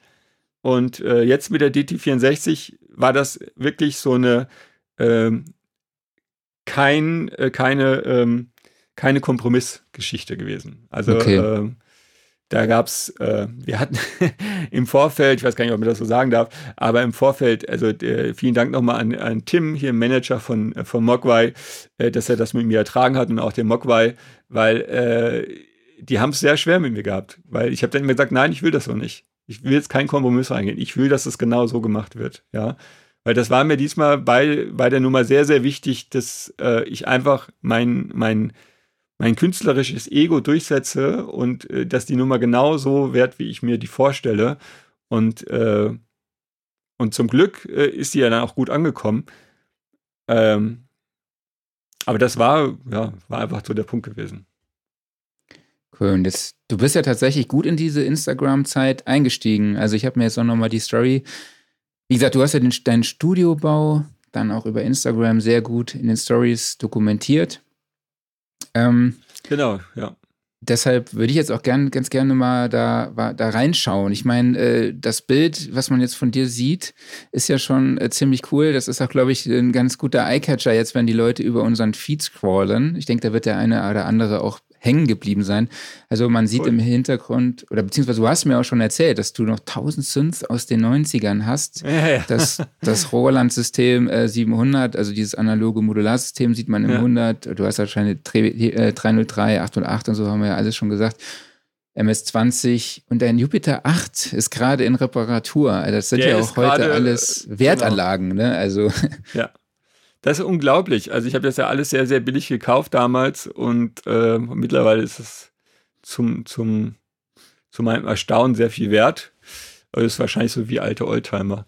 Und ja, mit, mit, mit der DT64, also ich hatte den Raum halt schon sehr lange, ich wohne hier schon seit zehn Jahren, ähm, aber mit der DT64-Nummer habe ich dann wirklich nochmal Feuer gefasst für die Musik und fürs Musikmachen und habe gesagt, ich will jetzt endlich mal einen richtig geilen Sound haben und ich möchte jetzt einfach mal Geld in die Hand nehmen und das investieren in ein gut klingendes Studio. Und äh, dann haben wir das gebaut und äh, ich habe da mit mehreren Leuten zusammen gestartet und habe mich dann am Ende doch für eine andere Firma entschieden gehabt. Und äh, die nochmal Grüße an den Ingo Weißmantel von Freifeld, äh, der das hier gemacht hat. Ähm, und bin jetzt eigentlich ganz happy, ja. Also. Cool. Ja, du hast auch. Und wir haben das, genau, wir haben dann Fotos gemacht jedes Mal, jeden zweiten Tag oder so und haben das komplett reingestellt, um einfach auch mal den Leuten zu zeigen, dass dieser, ähm, also für die Studioakustik wird ja immer so viel gemacht, oh, das ist alles mega kompliziert und so. Und äh, ich war jetzt bei allen dabei, es ist alles nicht so mega kompliziert. Und es gibt auch nicht so viele Geheimnisse, ja. Okay. Ähm, übrigens äh, bin ich auch ein großer Fan von Sonarworks. Ähm, habe es mir auch gekauft. Äh, ihr hattet das ja letztens äh, in der Diskussion gehabt bei euch. Ähm, also dieses Mess, das Messmikro, ne? Genau, ja, das Messmikrofon und das Ausmessen äh, des Studios. Und habe dann wirklich gemerkt, dass das nochmal bei mir äh, einen entscheidenden äh, Fortschritt gebracht hat. Trotz allem, ja. Also die Kurve ist jetzt von, von so ist jetzt noch besser geworden, ja. Ach, cool. Also man kann, ich glaube, man kann mit einem Raum, der total scheiße klingt, da nicht viel rausholen, aber äh, wenn der Raum schon einigermaßen gut klingt und die Boxen äh, im Stereo-Dreieck aufgestellt sind und man so ein paar äh, Basics beachtet, ja, kann man damit relativ wenig Geld äh, sehr viel rausholen. Mhm. Ja. Ja, die Studiomonitore hast du schon angesprochen. Du hast ja ein paar von Genelec, die auch in die Wand eingelassen sind und dann hast du genau, noch ein paar die Barefoots, ne? 10, 8, genau, wir haben die 1038 eingelassen äh, und davor stehen die Barefoots, ja. Cool. Und das sind, äh, was sind so die Besonderheiten, die du an den Monitoren schätzt? Naja, gut, ja, wie gesagt, ich habe auch noch mal eine 1031er, die stehen momentan da hinten dran. Ähm, ich experimentiere da auch immer so ein bisschen. Ich, ich bin halt mit dem Genelec Sound groß geworden hm. und deswegen, also es, ich bin auch nicht so der Freund, dass man immer auf den neuesten Trend aufspringt, sondern äh, Schuster bleibt bei deinen Leisten, ja. Also das, was für dich gut funktioniert, benutze das doch einfach. Und ähm, ich habe ja auch für die DT64, also die ist ja hier bei mir im Studio entstanden und dann auch das Mastering dafür gemacht ähm, mitten in der Nacht mit äh, Ohren zu und äh, schnell, schnell, schnell. Und dann habe ich auch ein paar Barleuten, mit denen ich DJs, die ich gesprochen habe, äh, Techno-DJs, äh, die gesagt haben, habe ich gesagt, ja, ich weiß, der Sound ist jetzt nicht so gut geworden. Und die so, wieso? Klingt doch irgendwie voll cool, so, so anders. ja, also er hat so einen eigenen Sound irgendwie, ja. Also ähm, ich glaube, man darf sich da auch gar nicht so ähm, beirren lassen, sondern einfach sein Ding durchziehen, ja. Das ja. ist, glaube ich, ganz gut. Ähm, du hast es, glaube ich, auch schon erwähnt, du arbeitest in Ableton Live. Ist das, weil es sehr nah an der Sequencer-Sampler-Struktur ist? Oder wie kam es dazu? Ich fand es sehr kreativ oder ich finde es immer noch sehr kreative Software, wie man viel schnell rumbasteln kann, äh, ohne da ähm, ja, also ich fand es einfach gut gemacht. Die haben mittlerweile zwar ein bisschen, bisschen Probleme mit, mit MIDI und Timing und äh, Geschichten. Ähm, ich hoffe, das kriegen die bald mal in den Griff. Aber sonst finde ich das super gut aufgelöst. Ich hatte eigentlich so ein bisschen überlegt, ob ich mir Cubase nochmal angucke. Aber auf der anderen Seite habe ich gesagt, jetzt läuft es gerade ganz gut. Warum nicht das einfach so benutzen, wie es äh, funktioniert? Und anstelle dann wieder dem nächsten hinterher rennen. Ja, also wir leben ja, in so einer Gesellschaft, wo man eigentlich grundsätzlich äh, die Angst hat, man würde irgendwas verpassen. Ich verpasse das neueste Plugin, ich verpasse die neueste Sequencer-Software oder die neuesten, tollsten Monitorboxen ähm, oder ich verpasse irgendeine Sendung auf Netflix und Co. Ähm, Absolut. Und da sich wieder zurückzunehmen, ein bisschen zu sagen, ey, jetzt mach doch erstmal mit dem, was du hast und versuch damit glücklich zu sein und Spaß zu haben. Ähm, es ist natürlich jetzt leicht gesagt, wenn man in so einem Studio sitzt, sorry, ja. Aber es sind wirklich alles Sachen aus den 90ern äh, bis hier auf den äh, Sub äh, 37 vom MOOC. Aber ähm, ja. Das heißt, du nutzt die ja noch, die, die Synths aus, die du, die, ja, ja, genau. sind, die du ja nicht verkauft hast oder so. Du bist dabei nee, geblieben. Nee, genau. Ja. Das heißt, du steuerst die dann halt mit MIDI an und nimmst dann die Audiosachen im Rückweg genau. auf. Also es gibt ja so mehrere Möglichkeiten, dass man das richtig tight bekommt. Ähm, die äh, von Ableton gab dieses CV Tools. Leider äh, haben die mir zurückgeschrieben, dass CV Tools keine Latenzkompensation äh, kann. Das heißt, in dem Moment, wenn du irgendwo in deiner Sequencer Software ein Plugin drauflegst, ist das Timing kaputt. Mhm. Ja. Ähm, ansonsten würde das toll funktionieren, weil du schickst halt dann nicht MIDI-Signale raus, sondern Audiosignale raus, die über äh, dein, dein Interface was äh, eine Spannung rausgeben und mit dieser Spannung steuerst du die Synthesizer. Und da Audio immer tight ist, ja. sind dann halt auch die Synthesizer tight. Genau. Ja, cool. Ähm, was Sehr sind denn. Sorry. Nee, ach, alles gut, alles gut. ähm, ja, ich würde schon fast so ein bisschen zum Abschluss kommen. Vielleicht mal für dich die, an dich die Frage, wo siehst du denn aktuell so den größten Unterschied in der Zum Musikproduktion was? heute und halt zu damals in den 90ern? Also ich glaube, dass man heute, egal in welcher äh, Musikgenre man sich bewegt, super viele Möglichkeiten hat. Und ähm, ich glaube, man, die, die, Leute sollen sich wieder, sollten sich wieder zurück auf das Wesentliche fokussieren und das halt nicht, um da wieder darauf zurückzukommen, das neueste Plugin ist, sondern äh, um eine geile Hook, ja, eine geile Stimme, ein geiler Drumloop, ja, irgendetwas, wo man aus der Masse rausstechen kann und sagen kann, wow, ja, und nicht irgendwie die hunderttausende Sample-CD, die man irgendwie verpasst hätte fast, wo ein Sample drauf ist, den sowieso jeder benutzt, sondern irgendetwas, wo man sich aus der Masse raussetzen kann. Und ich meine, selbst so eine Nummer wie äh, Da Da Da damals, äh, hm. wenn die noch jemand kennt, ja, Klar. Das, das war halt eine originelle Idee, ja. Und äh, damit hast du halt die Eins gehabt. Und oder du hast halt irgendeinen geilen Drumloop damals wie Massive äh, Attack, ja. Also es gibt also kreativ sein, Musik machen, sich weniger mit der Technik beschäftigen, mehr mit dem künstlerischen Teil der ganzen Geschichte. Und äh, für den technischen Teil gibt es ja auch genug Leute, die dann froh sind und sagen, ey, hör zu, äh, ich bin total happy, wenn ich dein Mixing mache für dich, weil das ist meine Einnahme. Es gibt ja immer noch Leute, die, die äh, Mischen verkaufen, äh, die Studios haben oder eine Aufnahme machen oder so. Aber für alle Musiker, äh, seid kreativ, ja. Mhm. Tut euch äh, da wirklich versuchen abzusetzen von der Masse. Und äh, wenn ihr zehn Nummer macht, wo alle sagen, total scheiße, was hast du für einen Blödsinn gemacht? Und bei der elften Nummer sagt jeder, geil, das ist ja mal der Hammer. Dann ist man viel erfolgreicher, als wenn man elf Nummern hat, wo jeder sagt, ja, klingt halt so wie alles andere gerade. Okay. Und ähm, schaffst du es sich eigentlich irgendwie zu reglementieren und dich zurückzuhalten, praktisch, dass du nicht immer dem neuesten Scheiß, sag ich jetzt einfach mal, äh, hinterherrennst oder guckst, was gibt's jetzt Neues?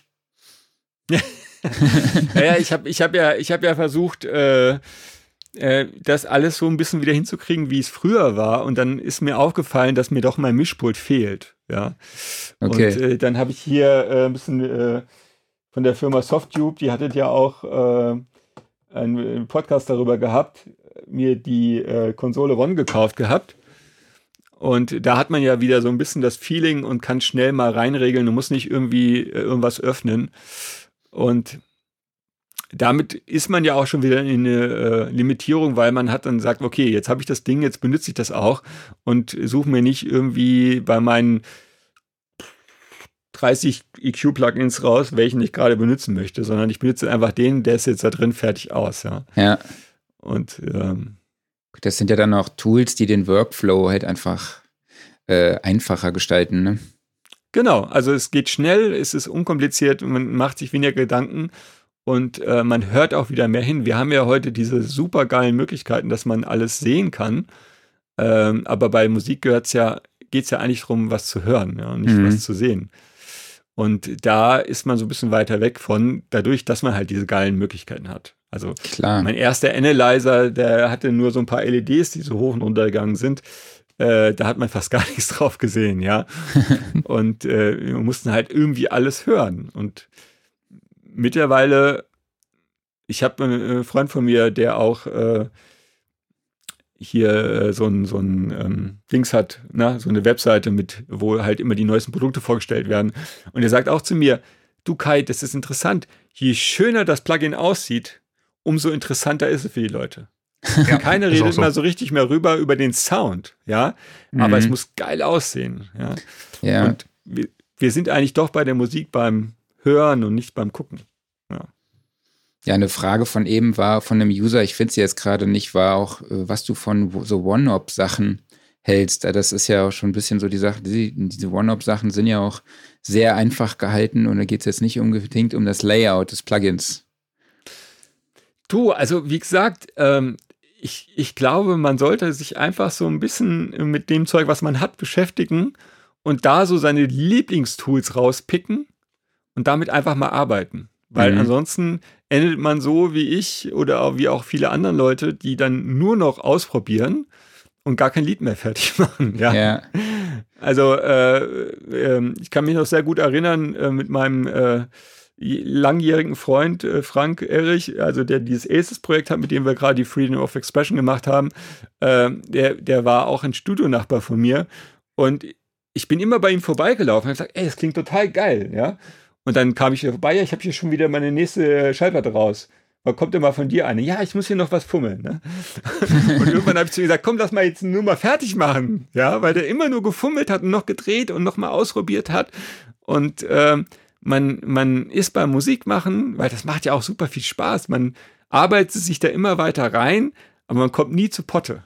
Ja, ja, und absolut. Das ist es vielleicht ganz gut, wenn man da einfach mal durchzieht und sich selber ein bisschen limitiert an seinen Möglichkeiten und sagt, ich benutze jetzt das, was ich habe und äh, ziehe es damit durch. Okay, ähm, ja, mich hat das jetzt auch einfach nur gerade interessiert, weil ja. ich, ich persönlich äh, versuche mich gerade da wirklich irgendwie, weil du es schon angesprochen hast, ich finde es echt so YouTube-Folgen oder Netflix-Folgen oder Podcasts. Es gibt ja. einfach so viele Sachen und ich frage mich halt manchmal, wer soll das alles ko konsumieren? So, oh, ja. ne? Also es ist ja. echt so krass. Aber dafür, um darüber zu diskutieren, äh, da bräuchten wir wahrscheinlich nochmal einen ganzen Podcast. Ich, ich, äh, ich habe gestern vom Chris Liebing, äh, auch ein Frankfurter Produzent und DJ, ähm, im Podcast gesehen. Und er sagt dann einfach, ey, wir müssen auch bei der Musik uns einfach zurücknehmen und nicht mehr daran denken, ich verpasse jetzt irgendeine geile Nummer. Ja? Mhm. Und er tut auch nicht den ganzen Tag sich alle Veröffentlichungen, die es gerade rauskommen, durchhören. Ja, er hat so seine Sachen, die er sich durchhört. Aber wenn man wirklich sagt, ich tue jede einzige Nummer, die jeden Tag rauskommt, es kommt sehr, sehr viel Musik mhm. jeden Tag raus und es kommt sehr gute Musik jeden Tag raus. Ja, aber vieles von den guten Sachen geht einfach unter. Ja, aber ähm, diesen Druck rauszunehmen, dass ich irgendwas verpassen kann, ähm, das muss man einfach rausnehmen. Also ich glaube im ganzen Leben. Ähm, Definitiv. Ähm,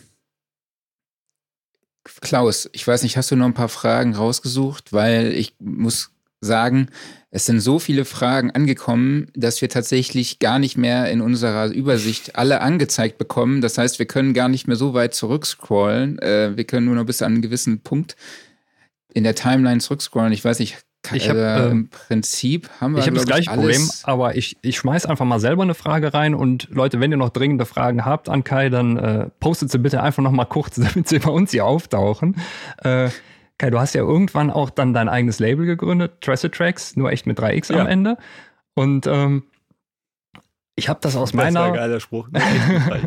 ich habe das aus meiner eigenen Soundästhetik immer so wahrgenommen, also der typische Kai Tracid Sound, also wenn man mal jetzt sagen wir mal den Querschnitt aus deinen Singles nimmt, das war immer ja. ein sehr, sehr entspannter Trance-Sound. Ähm, ja. Vielleicht auch dieser Klischee-Dream Dance-Sound, die man damals hatte. Ja. Und wenn ja. man sich dann mal so die Sachen auf deinem Label angehört hat, also ich denke jetzt an Sachen wie ähm, die Releases von, was gab es alles, Henderson Cold gab es, Derb gab es, ja. ähm, ja. Warmduscher gab es. und ähm, das war ja eigentlich, ich sag mal, eher schon fast typisches Hard-Trance-Geballere, oder? Ja. Ähm, warum dieser krasse Unterschied?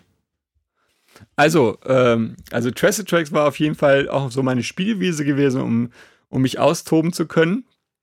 Und es gibt so eine, so eine witzige Geschichte, ich habe die schon mal erzählt, aber äh, ist eigentlich immer wieder witzig. Wir waren ähm, auf der Viva Club Rotation mit Daisy D. Äh, alle haben gefeiert und äh, ein bekannter DJ aus äh, München kam zu mir und sagte, hey Kai, ich bin so müde. Ich sage, ja, dann geh doch rüber ins Hotel. Ne? Und die meisten wissen es zwar nicht, aber so Kyle Tressett ist halt ein echter Langweiler, ja, keine Drogen, äh, wenig Alkohol. Und in der Woche drauf beim Musikvertrieb äh, hat dann jeder gesagt, ey, der Kyle Tressett, der der wollte jemand Drogen haben von ihm und der sagt einfach, er soll ins Hotel gehen, ja, was ist das für ein Warmduscher, ja. Ach so. Und dann haben sie alle gesagt, der Kai Trask ist ein absoluter Warmduscher, ja. und das kam dann wieder bei mir an und dann habe ich gesagt, okay, jetzt zeige ich euch mal, wer ein Warmduscher hat. Mich in die Studio gesetzt, äh, habe die erste Warmduschernummer in einer Stunde gemacht, das war wirklich so, pff, keine Ahnung, was mich da geritten hat. Und wir haben die Nummer rausgebracht und die ist so eingeschlagen. War das auf die Fresse? Und dann haben oder? wir halt, ja, genau, auf hm? die Fresse. Ja. ja. das war meine Antwort auf diese Aktion. Und äh, dann haben wir im Nachhinein noch jemanden gesucht, der dann das Projekt nach außen hin präsentiert hat, weil die wollten auch sofort ein Musikvideo machen und alles. Äh, ja, also das war so das, das, das äh, Spieltool, wo ich mich ausleben konnte, wo ich äh, auch meine ganzen anderen äh, Einflüsse äh, preisgeben konnte. Und es sind ja viele Projekte von mir drin, die ich auch alleine produziert habe, aber ähm, auch ganz, ganz tolle Leute wie den Kein Winter und den äh, Michael Hennes mit Hennes und Colt, ja, die äh, geilen Nummern gemacht haben. Mhm. Oder auch hier Boris Hafner hier mit der, mit der Derb Derb, das ist ja wirklich oh ja. eine Nummer, die da immer wieder äh, ernannt wird, ja. Und äh, da bin ich total glücklich, dass ich den Leuten damals so eine Plattform geben konnte und äh, einfach gesagt habe, ey, ich glaube an euch. Ja, also, weil der Kai und äh, der Boris, die kamen damals mit der Derb an und sagen, ja, also irgendwie will die gar keiner haben. Und ich sage, ich finde die geil, wir müssen die machen. Ja. Aber irgendwie passt sie nicht auf Tracid Tracks. Dann habe ich extra für diese Nummer äh, das nächste Label geöffnet gehabt, ja, äh, damit wir die rausbringen können. Und die ist dann Bomben eingeschlagen. Ja. Also äh, das hat sehr, sehr viel Spaß gemacht ähm, und hatte auch immer so ein bisschen Kreativität offen gelassen. Und wir haben ähm, bis heute gibt es in Holland ganz viele Leute sagen, die äh, dass Tracid Tracks mit einer der Begründer vom Hardstyle war. Also dass Hardstyle sich eigentlich aus äh, den ersten Tracid Tracks Geschichten äh, entstanden, das ja auch äh, total toll ist. Der Frank war mit Aces gerade in Holland gewesen und da ist er wirklich wie ein König gefeiert worden auf der Bühne. Ich hatte das gesehen äh, bei YouTube, äh, zu, dass er halt zu mit den, den Gründern vom Hardstyle gehört, ja. Also äh, ganz cool. Ja, auf jeden Fall Spaß gemacht. Und äh, die, die Entscheidung, Trusted Tracks zu machen, war eigentlich gewesen, dass ich es leid war, den Leuten zu erklären, warum man jetzt irgendeine Nummer rausbringen möchte, die, die ich gerade gemacht habe. Wie wir zurückkommen zu diesem Künstler-Egoisten äh, Dickkopf äh, Kai, äh, der dann gesagt hat, ich finde das jetzt geil und ich würde es gerne rausbringen. Und dann sagt dann der A&R von der Plattenfirma XY, ja, aber kannst du nicht hier vorne nochmal so ein Ding-Ding-Ding reinmachen oder so? Und das ist für, für, für will ich, also ich fühle mich selber als Künstler, vielleicht ist es nicht so, ja, äh, ist es dann echt immer sehr schwer. Ich fand es auch beim Frank Farian immer sehr schwer, wenn er dann kam, mach doch hier nochmal so ein Ring-Ding-Ding rein und ich so, oh nein, ich finde es so geil, wie es gerade ist. Ja, also, ähm, naja, da bin ich vielleicht auch nicht so ein guter Teamarbeiter und nicht so kompromissbereit, aber ähm, okay. das sind halt die negativen Eigenschaften, ne? Ja. Ähm, ähm, wo du jetzt gerade sagtest, äh, du warst dann teilweise an den Releases auch äh, mit selbst noch beteiligt, wie zum Beispiel bei Warmduscher. Da fällt mir jetzt gerade noch eine Nummer ein, wo ich leider den Künstler vergessen habe, aber ja. äh, Acid Air Raid kam, glaube ich, auch auf Acid ja. Tracks raus, ne? Das, das, das, genau, das war eine der Nummern, die ich gehört habe und gesagt habe, wow, ja. mega, möchte ich unbedingt auf Acid Tracks haben, ja. Also äh, es gab ein paar Releases, äh, wo ich einfach gesagt habe, finde ich super geile Nummer, die hier mein, mein Partner damals, der Armin, der halt die ganzen Business-Sachen für mich gemacht hat, äh, habe gesagt, hier Armin, ich will die Nummer für Trusted Tracks haben, ja. Kriegt die irgendwie dahin, ja. Und äh, alle anderen Sachen äh, waren halt äh, die Leute gewesen, aus, aus die wir so als die Stammmannschaft äh, hatten.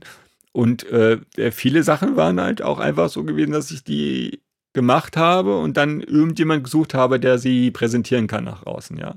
Also wie zum Beispiel Kenji Ogira, Ogura äh, gab es ja gar nicht. Äh, aber äh, haben einfach gesagt, okay, jetzt machen wir, habe ich noch so eine Nummer und ich will die jetzt rausbringen. Und dann habe ich gesagt, okay, gucken wir mal. Denn Ogura Kenji heißen wir dann einfach ich weiß gar nicht, wie haben wir die gesagt, lizenziert von Kiwamori Records Japan oder sowas. Ja. Alles erfunden, logischerweise. Und als ich dann in Tokio gespielt habe, haben die mich wirklich gefragt, wer dieser Typ ist. Die kennen den Alter gar nicht, ja. So. Also, äh, ja, also wir haben äh, sehr, sehr viel witzige Sachen gemacht oder äh, Schallplatten rückwärts laufen lassen, äh, von innen nach außen oder bei der Kreissäge die Schallplatte ausdehnen lassen wie ein Sägeblatt. Äh, oder ja, Pille-Palle-Mix geschrieben oder sowas. Also es hat Spaß cool. gemacht ja. äh, und es war äh, eine Spielwiese gewesen. Ja, lustigerweise, als du das gerade erzählt hast von Kenji Ugura, kam hier von äh, Tobias Messlin die Frage, wie kommt es zum Pseudonym Kenji Ugura? Ja, genau. Also das, äh, das war einfach so, äh, ich gesagt, wir müssen jetzt mal irgendwie so irgendwas, ja, es muss so was Cooles sein, ja. Und ähm, cool. so kann das. Ähm, ich habe noch zwei Fragen und dann müssen wir auch, glaube ich, langsam mal, wir haben schon 20 Minuten überzogen. Ähm, Dominik Schwarz fragt, äh, er würde gerne wissen, was du dabei empfunden hast, als du gehört hast, dass Techno-GJs wie beispielsweise Charlotte de Witt oder Amelie Lenz deine alten Tracks gespielt haben. Du hast ja schon erwähnt, dass du das natürlich wahrgenommen hast, aber er will jetzt halt wissen, ne, was hast du dabei empfunden? Das war, also ich habe es erst gar nicht realisiert, muss ich ganz ehrlich sagen. Mich hatte dann der, der Dirk Dreier, der war früher halt äh, mein Boss bei Sony Music gewesen. Und der hatte das bei mir bei Facebook auf meiner privaten Seite im Feed geschrieben und hat gesagt, ey, guck mal hier, äh, die Amelie spielt hier deine Sachen. Und ich habe das gar nicht so richtig realisiert, was es bedeutet. Aber im Nachhinein habe ich dann kapiert, hey, also das, wovon ich immer geträumt habe, ähm, dass ich irgendwas kreieren kann, was ein bisschen länger hält als nur bis zur nächsten Woche, äh, ist anscheinend wirklich eingetreten. Ja, dass Musik, Leute Musik, die ich vor 20 Jahren gemacht habe, heute wieder feiern auf dem Club. Ich meine, äh, das ist ja der Traum von jedem Künstler irgendwie oder von mhm. jedem Musiker. Ähm, und dadurch habe ich halt gedacht, okay, dann ist es wirklich jetzt, muss ich den Mut äh, ergreifen und sagen, ich versuche es einfach nochmal. Ich versuche nochmal Musik zu machen. Ähm, weil wann, wenn ich jetzt, dann, äh, dann jetzt, ja. Und das war ja auch lange so, ich hatte ja, wie vorhin schon gesagt, äh, den Raum hier schon sehr lange. Ähm, aber es war lange so, dass ich hier runtergegangen bin und äh, Musik machen wollte und dann kam mir sofort so eine Gänsehaut und so ein äh, unangenehmes Gefühl und dieses Gefühl, nicht gut genug zu sein, ähm, nicht in diesen Leistungsdruck wieder reinzusteigen zu können und bin sofort wieder rausgegangen. Ja? Weil es ist momentan, wie ihr selber gesagt habt, äh, man ist in so einem wenn ich mit anderen Produzenten oder DJs rede, die sagen, ja, also du musst jetzt schon alle drei Monate eine neue Nummer rausbringen. Ich sage, ich will nur Nummern rausbringen, wo ich die ich geil finde. Und nicht einfach nur, weil ich muss jetzt alle drei Nummern Nummer, äh, alle drei Monate Nummer, damit ich in, im Gespräch bleibe, ja. Also das ist, ähm, hat dann nochmal so einen Druck gemacht. Aber danke nochmal an Emily Lenz und auf jeden Fall an Charlotte de Witte, dass sie äh, meine Nummern wieder gespielt haben und rausgesucht haben und die wieder groß gemacht haben und auch äh, den jüngeren Leuten wieder zugänglich gemacht haben und mir damit auch das Selbstvertrauen und die Mut gegeben haben, wieder Musik zu machen. Also das muss man einfach sagen, dass es denen auch zu danken ist. Ja, sehr, sehr cool. Ja, und mit der Musik möchtest du ja dann auch bald raus, ja. Also jetzt aktuell hast du mir auch schon erzählt, dass natürlich viele Gigs abgesagt wurden aufgrund der Corona-Situation. Ähm, aber was steht jetzt im Moment an als nächstes? Gibt es irgendwie weitere Projekte? Gibt es irgendwie neue Releases? Also wie, wie gesagt, wir haben jetzt gerade die äh, Freedom of Expression draußen äh, zusammen mit äh, Aces und äh, Tom Wax. Ähm, die läuft hoffentlich jetzt ganz gut. Also jetzt sind wir gerade in Beatport Charts Top 10. Wer nochmal kaufen will, ein Euro, ein Euro investieren will, macht bitte, Leute. Es ist, ist uns eine mega Hilfe. Ja? Äh, ansonsten äh, versuchen wir gerade ähm, äh, mit meinem Booking Manager zusammen Veranstaltungen hinzubekommen. Es ist leider alles ausgefallen. Ähm, ich hatte mich mega gefreut auf Las Vegas gewesen. Äh, das wäre so toll gewesen äh, auch in Deutschland. Ich wäre wieder auf der Nature One gewesen, auf vielen großen Veranstaltungen hier. Ähm, es gibt in Kroatien ähm, eine Veranstaltung, die vielleicht stattfinden wird äh, im August. Äh, das wäre klasse, wenn das klappt. Vielleicht äh, in Deutschland auch noch mal eine. Also ich hoffe, dass was kommt. Gar nicht alleine jetzt wegen dem Geld. Ist natürlich auch toll, wenn man irgendwie doch mal Geld verdient. Aber ähm, einfach auch wieder ein bisschen meine Nummern spielen zu können draußen, ja. Also das, was ja ähm, es ist ja irgendwie ganz schön zu sehen, oh, okay, so viele Leute haben es gekauft oder so viele Leute haben es gestreamt, aber dann selber auf der Bühne zu stehen und sein eigenes Lied zu spielen und den Leuten gefällt das dann vielleicht sogar noch, ja, das hoffe ich mal drauf. äh, das ist dann wirklich, äh, das ist eigentlich der eigentliche Lohn, äh, worum wir alle Musik machen, ja, also ähm, weil es einfach ein, ein, tolles Gefühl ist. Ich habe ähm, der Grund, warum ich äh, so stark mich reingesetzt habe in die Musik oder mich da so viel Energie reingesetzt habe, ist wirklich, ich werde es nie vergessen, ähm, mit Your Own Reality, wo ich die zum ersten Mal im Paramour Park gespielt habe. Ich stand irgendwo ganz alleine in der dunklen Ecke und äh, die Leute haben so drauf gefeiert, der ganze Club hat gefeiert. Die haben das Lied noch nie gehört. Ja, und ich habe gedacht, wow. Und das ist so ein Gänsehautgefühl. Und ich glaube, das ist auch das, das Gefühl, was, was uns äh, Musiker, kreative Künstler antreibt, mhm. ähm, weiterzumachen. Ja. ja. Cool, das war auch ein gutes Schlusswort. Und ich wollte nochmal darauf hinweisen, dass man natürlich dir auf Instagram folgen kann. Das ist Kai Underline Tracid und bei Facebook findet genau. man dich dann unter Kai.Tracid und ansonsten hast du ja auch schon äh, gesagt, du gibt ja auch bei Spotify ähm, oder halt auch bei Beatport ab und zu mal vorbeischauen.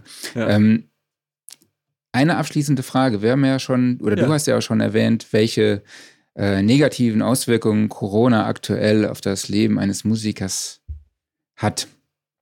Ähm, ich habe mir jetzt überlegt, ich frage aber jeden Gast auch noch mal am Schluss, ähm, was sind denn die positiven Dinge, die du in der Corona-Zeit entdeckt hast? Gibt's was, gibt's was Positives, was du aus der Zeit rausziehen kannst? Naja, ich bin ja äh, im März Vater geworden. Ja, und, Herzlichen Glückwunsch. Äh, Glückwunsch nochmal. Danke. danke, danke. Und wie werde auch, du bist ja selber Vater, weißt das ja auch, wie das ist. Und ich bin ganz happy, dass ich die Zeit jetzt irgendwie ähm, nutzen kann, um meiner Frau ähm, beiseite zu stehen und ähm, auch viel Zeit für, für meinen Sohn habe, ja. Ähm, das wäre wahrscheinlich sonst nicht so, weil der Booking-Kalender war ziemlich voll gewesen und ich würde wahrscheinlich viel rumfliegen gerade. Ähm, das ist so das Positive, was man rausziehen kann.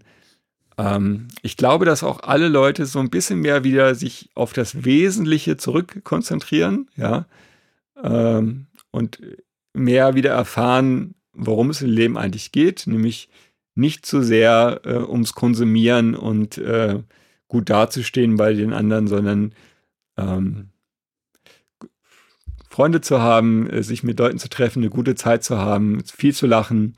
Ähm, das ist ja eigentlich das, das Wichtigste und nicht die, die Louis Vuitton-Tasche oder was ich was, ja. Absolut. Ja, cool. Dann ähm, würde ich sagen, machen wir, der, machen wir hier mal Schluss. Ich danke dir. Es war super spannend. Es hat mir total viel Spaß gemacht mit dir. Vielen Dank, dass äh, ich bei euch Vielen, vielen Dank. Ja. Es war für mich wirklich so eine, vor allem der Anfang halt wie so eine Zeitreise in mein Kinderzimmer. Also oh ja. ich habe mich wieder äh, die, die meine CDs äh, in meinen alten äh, Plattenspieler legen sehen. So, also das war war schon echt cool und ich glaube, das ist ja da gibt es viele Fans, die von der Zeit auch noch äh, bei dir geblieben sind und ich bin mir sicher, nett, dass ja. da auch weitere kommen werden. Definitiv. Cool. Vielen Dank. Ja, cool, dann nochmal danke an dich. Äh, ich hoffe, wir sehen uns bald mal in, in echt. Und genau, das ja, wäre klasse. Mach's gut. Okay, genau, ciao. Bis dann, vielen, ne? vielen Dank, Kai. Mach's gut. Tschüss. Tschüss. Und natürlich auch nochmal vielen, vielen Dank an die ganzen Leute, die dabei waren, die Fragen gestellt haben, die einfach nette Grüße dagelassen haben. Super geil. Dankeschön, Leute.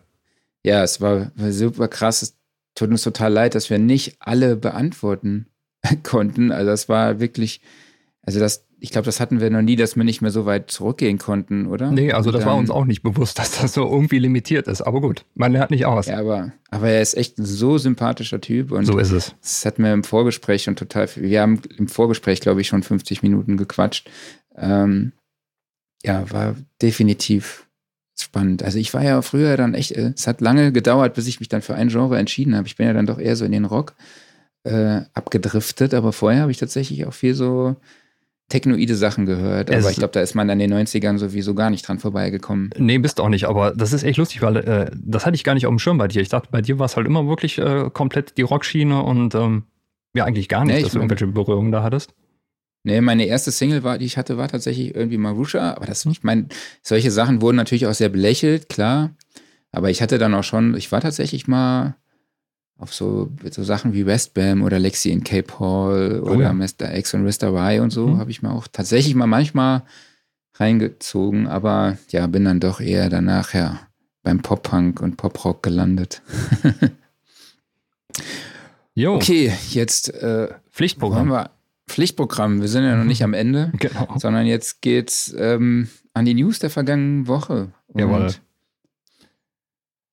So. Möchtest du oder soll ich? Ähm, wir können ja eigentlich passend vom, äh, vom Produzenten und DJ überleiten zum DJ-Kopfhörer. Genau, es gibt den neuen, den Sennheiser HD25, eine Legende gibt es in äh, einem neuen Design ja. und in einer limitierten Version, ne? Ja. Mit gelben Ohrpolstern, also schwarz-gelb ist jetzt nicht ungefähr unbedingt meine Farbkombination, ihr wisst warum, aber genau, kostet 99 Euro in der Standardedition und später soll er, glaube ich, irgendwie ein bisschen teurer sein. 140 oder so. Wie, ihr seht, wir sind gut vorbereitet. Wir haben uns heute Wie komplett immer. auf Kai, Kai fokussiert. Aber was kannst du denn sagen? Du bist doch hier HD25-User. Genau, 99 Euro hätte ich jetzt auch gedacht, ist relativ billig, weil er ist normalerweise teurer. Ähm, die Optik finde ich super, muss ich sagen. Sieht ein bisschen aus wie KHK-Boxen für die Ohren. Ähm, ja, das aber stimmt. Ich kann das Ding echt nur empfehlen. Also, äh, ja, äh, als DJ-Kopfhörer ist er ja sowieso einer der Standards schlechthin. Der macht wunderbar dicht. Ähm, klingt sehr schön rund. Klar, ist jetzt nicht äh, der allerneutralste Kopfhörer, aber es ist auch ein wunderbarer Spaßkopfhörer. Und ähm, es vor allen Dingen, auch wenn der irgendwie beim ersten Anfassen, finde ich, ein bisschen wackelig wirkt. Und mhm. ähm, aber er ist wunderbar stabil. Also ist ein ganz tolles Teil. Wer auf die, die Klangästhetik äh, steht, für den ist das ein echt geiles Arbeitstool. Und dachte, er ist du sagst jetzt was anderes. Laut. Ich dachte, du sagst jetzt anstatt stehst was anderes, aber egal. Ähm, ich kriege auf jeden Fall einen. Es ist einer auf dem Weg zu mir. Also ich kann euch dann nächste Woche sagen oder innerhalb der nächsten Zeit, ich weiß nicht genau, wann er ankommt, äh, berichten, wie er klingt. Ähm, was ich ganz witzig fand, war, ich habe irgendwann die Pressemeldung bekommen mit, bekommen mit einem Embargo auf den 1. Juli und dann habe ich mal gegoogelt und da hatten alle Shops das Ding schon online. Uh, okay. ist also voll in die Hose gegangen. Genau. ähm, was haben wir noch? Wir haben ein Neumann Interface, ja oder nein? Mhm. Also es, es, ist ein Video aufgetaucht, in dem ein neues äh, Neumann-Produkt gezeigt wird, allerdings nur so Close-ups von verschiedenen Drehreglern oder irgendwie LED-Ringen und was weiß ich. Ja, man sieht eine ähm, DB-Anzeige. Bitte, ja. Man sieht eine DB-Anzeige, ne? Genau, und mhm. es wird gemunkelt, dass es ein Interface ist. Aber ich kann euch aus verlässlicher Quelle sagen, dass es kein Interface ist. Und wir werden das Teil im August im Heft im Test haben. Ich weiß aber tatsächlich auch nicht, was es ist. Also ich weiß es nur aus einer sehr verlässlichen Quelle. Also du weißt nur, was es nicht ist. ist. Es ja. hm? Du weißt nur, was es nicht ist. Ich weiß nur, was es nicht ist. Ich, ich glaube, dass es ein Mikrofonvorverstärker ist, aber ich weiß es nicht. Ja, würde passen eigentlich. Ne? Also ja, ich glaube nicht, dass es ein Interface, also ich konnte mir eigentlich nicht vorstellen, dass es ein Interface ist, aber was könnte es sonst sein? Das ist eine schwierige Frage. Also Interface ist ja wirklich, dann macht Neumann eine komplett neue Baustelle auf. Also ich meine, die haben sich ja äh, auf Schallwandler fokussiert, also im Endeffekt äh, mhm. Mikrofone auf der einen Seite und dann halt durch den äh, Aufkauf von Klein und Hummel äh, und jetzt die Integration in den Neumann-Namen halt auf Lautsprecher. Also Schall kommt rein, Schall geht raus, aber dann jetzt mit Interface und äh, Computertechnik eine komplett neue Baustelle aufmachen, ist natürlich schon ja, ist eine Ansage. Wäre natürlich super. Mal gucken, was Neumann da bieten könnte. Aber ich denke auch, dass es eher Richtung Mikrofonvorverstärker geht, weil klar, zum Mikrofon den passenden Vorverstärker anbieten, das ist natürlich eine gute Idee. Ja. Nee, ich bin gespannt. Mhm. Also ist natürlich jetzt sehr gefragt, geht durch die Decke online. Also es wird sehr, sehr, die, also ich sag mal so, die Gerüchteküche brodelt. Ja.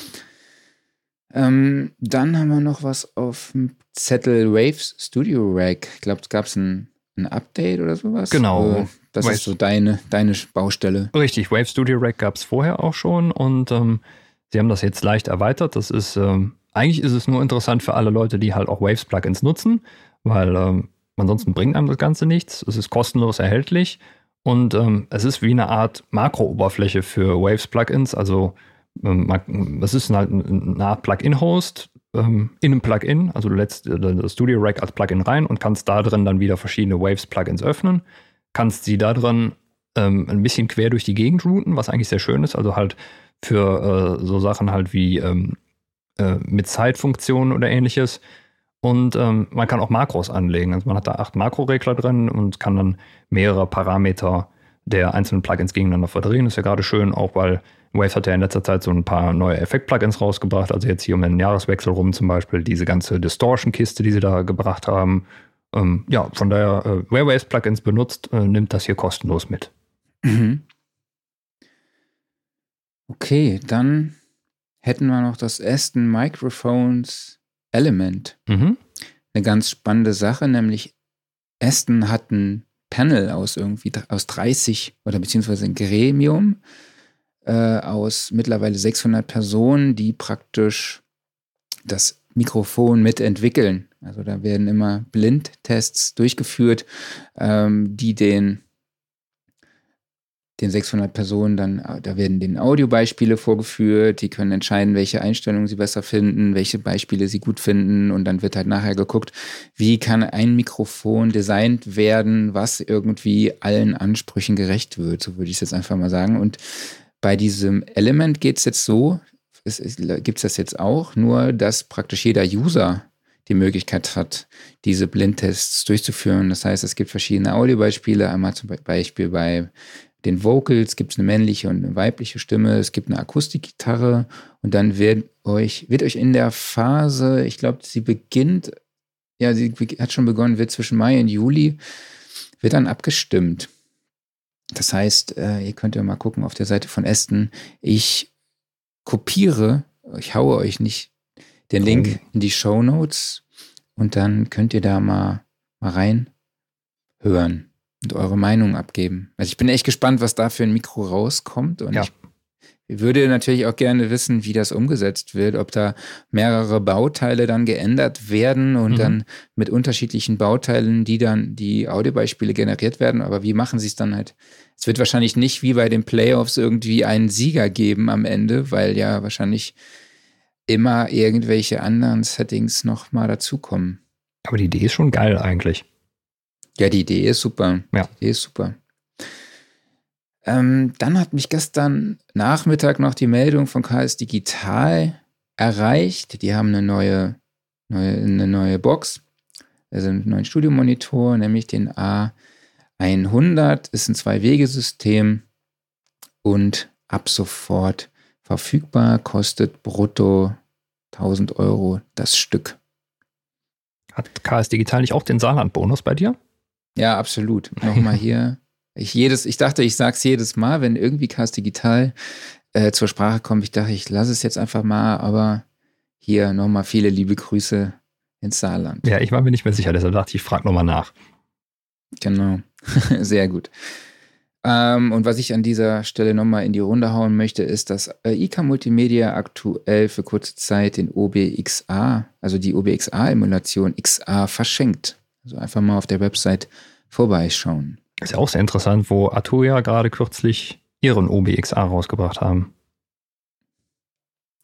Könnte vielleicht daran liegen, ne? Vielleicht, man, ja. Man weiß es nicht, ne? Genau. Okay. Ähm, Ask SR. Kam was rein? Ähm, ich glaube, die Fragen waren alle auf Geil bezogen. Das war auch ganz gut so. Ja, ich glaube auch. Ne? Mhm. Ähm, aber die Frage, die ich vielleicht an euch mal stelle, wir überlegen gerade, was wir mit der Bezeichnung Wochenrückblick machen, weil irgendwie haben sich unsere Konzepte von Anfang an, äh, Interviews durchzuführen mit bekannten Engineers oder auch nicht so bekannten Engineers. Das hat sich, und dann die Kombination aus News und dem Stammtisch-Talk, was wir so machen, hat sich ja jetzt irgendwie vereint. Und wir finden jetzt Wochenrückblick passt gar nicht mehr so zusammen, aber wir wollen irgendwie auch trotzdem die Zahl beibehalten, dass wir sagen können, okay, wir haben den Wochenrückblick 28, ne, wenn wir jetzt sagen, es ist nur noch der Sound Recording Woche, äh, der Sound Recording Podcast, dann sind wir jetzt irgendwie bei 47, glaube ich, oder so. Da fehlt uns aktuell noch die Idee, ne, die zündende Vielleicht habt ihr ja eine. Also wenn ihr eine habt, schreibt sie uns an redaktion.soundrecording.de oder kommentiert sie hier unter das Video oder egal wo. Schreibt uns eine PM, egal auf welchem Kanal. Ja, persönlich finde ich den Namen Wochenrückblick irgendwie immer noch sehr schön. Also er passt halt wirklich inhaltlich gerade nicht mehr so gut, aber er ist irgendwie immer noch schön griffig, so aus der Wochenrückblick halt. Ne? Genau, wir versuchen ja die Dinge immer beim Namen zu packen, so mhm. auch wie beispielsweise das Event Studio Szene. Aber genau. Ähm, Aufreger der Woche. Jo. Was war dein Aufreger der Woche? Ähm, wahrscheinlich ein ähnlicher wie der, den du hast. Und äh, ja, es ist halt leider mal wieder die äh, Corona-Thematik und es ist einfach nur, eigentlich mein Aufreger der Woche ist, äh, mir wird ein bisschen zu unvorsichtig damit umgegangen. Das ist eigentlich schon alles. Leute, passt ein bisschen mehr auf. Ja, also ich, mein Aufreger der Woche war, ich war beim Friseur und es fühlte sich so an, als würde ich in Hochsicherheitstrakt reingehen. Man musste sich die Hände vorher desinfizieren. Also finde ich ja auch alles cool, aber irgendwann habe ich so meine Maske so ein bisschen, meine Mundschutzmaske so ein bisschen verloren beim Haarewaschen, weil sie da irgendwie so drangekommen ist an das Gummi. Und ich dachte so, um Gottes Willen, jetzt gehen irgendwann hier irgendwie äh, die Stahlwände runter, es geht irgendeine Sirene an und plötzlich steht irgendwie das Sondereinsatzkommando vor der Tür. Äh, dem war dann irgendwie nicht so, Gott sei Dank, aber es fühlte sich wirklich total verrückt an, und ich wusste gar nicht irgendwie mit der Situation umzugehen. Und dann beim Haare schneiden fiel die Maske wieder ab. Dann habe ich sie so rangedrückt und da war wirklich nur noch so ein Zentimeter Schlitz frei. Und sie sagte dann plötzlich, drück die Maske bitte komplett voll ran. Und ich so, was geht ab so, ja. Äh, mhm. das, genau, das war so ein bisschen mein Aufreger der Woche. Aber wie gesagt, man sollte immer noch ernsthaft mit der Situation umgehen. Ja. Also Leute, passt auf euch auf, haltet Abstand. Gebt Acht auf euch und eure Mitmenschen. Ähm, Workflow der Woche. Wollte ich euch, bei mir der Workflow der Woche ist das, was ich mir hier gerade aufgebaut habe. Nämlich, ich habe mir bei Amazon eine Kleiderstange gekauft für 20 Euro oder so, die man, die Rollen hat, die man schieben kann. Da habe ich jetzt einfach eine Bettdecke drüber gespannt, drüber gelegt. Ich habe jetzt zwar noch Molton drüber gelegt, der schwarz ist, damit man jetzt meine Benjamin Blümchen Bettwäsche nicht sieht. Ähm, Hat sie nicht die Sailor Moon Bettdecke drauf? Nee, die heute, diese Woche ist Benjamin Blümchen. Ah, okay. Verwechselt. Ähm, Sailor Moon ist jetzt übernächste Woche. Okay. Ähm, genau, und jetzt habe ich komplett den Faden verloren. Ja, ich habe damit einfach versucht, hier bei mir zu Hause im Schlafzimmer die Akustik ein bisschen zu optimieren. Ähm, natürlich hat es den anderen Vorteil dann, dass man hier nicht diese, diese meine Rückwand sieht von hier im Schlafzimmer, weil wir sind gerade dabei umzuziehen. Wir leben gerade aus äh, Kartons, weil unsere kompletten Möbel schon im neuen Haus stehen. Ähm, ja. Aber wenn ihr wissen wollt, wie es klingt, könnt ihr den Podcast hören. Und ich glaube, es klingt gar nicht so schlecht, oder? Nö, also von hier aus muss ich sagen, alles gut. Könnte ich mir halt auch im Homestudio ganz gut als ähm, Alternative vorstellen, ja, um irgendwie günstig äh, Gobo, eine Gobo aufzubauen oder irgendwie ein Akustikelement zu haben. So, dann sind wir bei deinem. Genau, ich weiß gar nicht, ob ich das schon mal erwähnt habe, aber ähm, ich bin vor einigen Wochen mal über ClickUp gestolpert, äh, clickup.com. Ähm, und zwar war das auf der Suche nach so ja, Projektmanagement, To-Do-Tools und sowas. Und ähm, da gibt es ja mittlerweile ein riesiges Angebot. Und die sind aber irgendwie, waren die für mich nicht mit den richtigen Features ausgestattet oder schweineteuer. Mhm. Und ClickUp hat irgendwie so genau den, den Nerv getroffen, weil es ist erstmal kostenlos, hat dafür einen riesigen Funktionsumfang. Ähm, man kann sich da blöd drin konfigurieren. Von daher, für alle Leute, die jetzt einfach eine simple To-Do-Liste haben wollen, ist es auf jeden Fall nichts. Da gibt es viel, viel bessere Lösungen. Aber wenn man da halt wirklich schon, sagen wir mal, Projekte drin planen will, eventuell auch mit mehreren Leuten zusammen, dann äh, sollte man sich das auf jeden Fall mal angucken. Wie gesagt, die kostenlose Version ist da schon sehr, sehr, sehr gut ausgestattet. Und wenn es ein bisschen mhm. mehr sein soll, ist es auch nicht teuer. Ich glaube, es geht los bei 5 Euro im Monat oder sowas. Ja. Also im Gegensatz zu Konkurrenten, die dann da irgendwie für äh, Pläne, wo nur eine einzige Person daran beteiligt ist, irgendwie einen Fuffi im Monat haben wollen, ähm, ja, kann man das hier gut bezahlen. Also kann man sich gut durchaus mal angucken. Clickup.com. Ja, werde ich mir auf jeden Fall anschauen, weil wir auch jetzt aktuell dabei sind, natürlich die Studioszene 2.0 zu planen, die am 30. und 31. Oktober stattfindet in Köln, der X-Post. Ähm, natürlich weiß man aufgrund der aktuellen Situation noch nicht, wie und in welcher Form. Da gibt es viele Varianten, die wir gerade durchspielen. Also es wird vielleicht auch eine hybride Veranstaltung geben, so dass man sich sowohl halt auch äh, per Webinar irgendwie einloggt oder natürlich auch physisch vor Ort sein kann. Also da gibt es gerade viele Ideen. Das ist total spannend gerade in dieser Situation ein Event zu planen, weil es auch irgendwie so ein bisschen wie eine Wundertüte ist, aber es macht auch total viel Spaß, tatsächlich jetzt mal sich zu überlegen, wie kann man mit einem Hygiene oder wie kann das Hygienekonzept aussehen, dass man trotzdem eine erfolgreiche, coole Veranstaltung macht, die ähm, ja für also für euch eine coole Veranstaltung macht, in der wir wieder viele tolle Gäste haben werden. Da fällt mir also jetzt gerade irgendwie ein, sorry, dass ich reinschmeiße, aber wo du hier sagst, äh, Hygienekonzept und gerade so Veranstaltung. Das erste, wenn man auf die Homepage von KM geht, ist, jetzt springen einem so Ständer für äh, Desinfektionsmittel entgegen, anstatt Mikrofonständer. Das fand ich total Echt? geil, ja.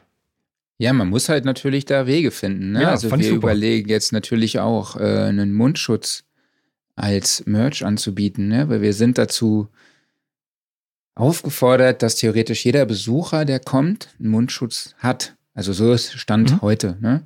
Und wenn natürlich mal so ein Mundschutz kaputt geht oder so, ne, dann wollen wir natürlich demjenigen Mundschutz geben, beziehungsweise sind wir dazu verpflichtet, dass er dann einen Mundschutz hat. Und dann wollen, natürlich wollen wir dann einen Mundschutz machen, wo Studioszene irgendwie draufsteht oder irgendwie was anderes, ne? Oder man macht ein Besucher, Besucherleitsystem, äh, wo Studioszene draufsteht. Oder da gibt's wirklich bestimmt sehr, sehr viele coole Sachen, die man machen kann.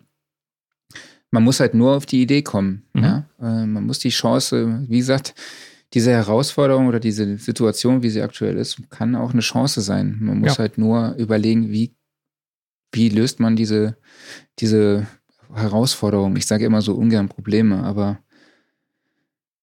genau, das war es jetzt erstmal dann zum Thema Studioszene. Da wisst ihr da auch Bescheid. Und ähm, Tickets gibt es natürlich unter studioszene.de slash Tickets, wobei ich sagen muss, dass wir da natürlich jetzt auch überlegen, was wir mit den, wie wir da umgehen, ne? weil aktuell darf man halt nur zehn Besucher, äh, einen Besucher auf zehn Quadratmeter lassen.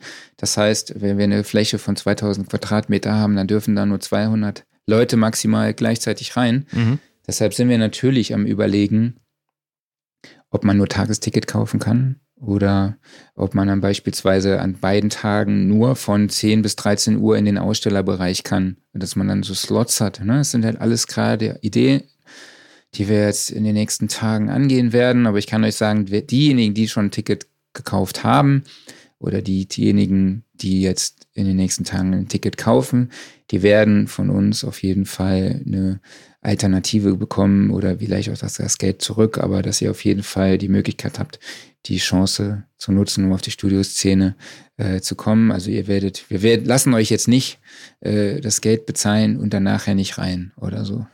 also da werden wir auf jeden Fall eine Möglichkeit finden. Ähm, ich habe noch eine Frage an dich. Ich ziehe ja um. Ja.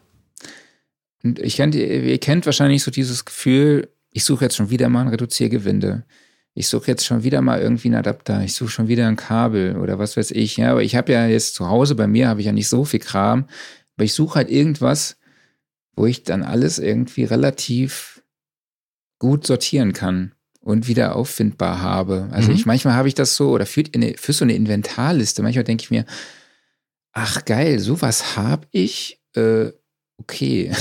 so. Äh, nee, eine Inventarliste habe ich nicht. Dann äh, wird es auch, glaube ich, irgendwann zu sehr ins Detail gehen. Ich habe mir mal, ähm, die gibt es immer mal wieder bei äh, Lidl, Aldi und Co., äh, aber sicherlich auch in jedem guten Baumarkt. Ähm, das sind so, äh, so Köfferchen. In meinem Fall sind sie jetzt schwarz.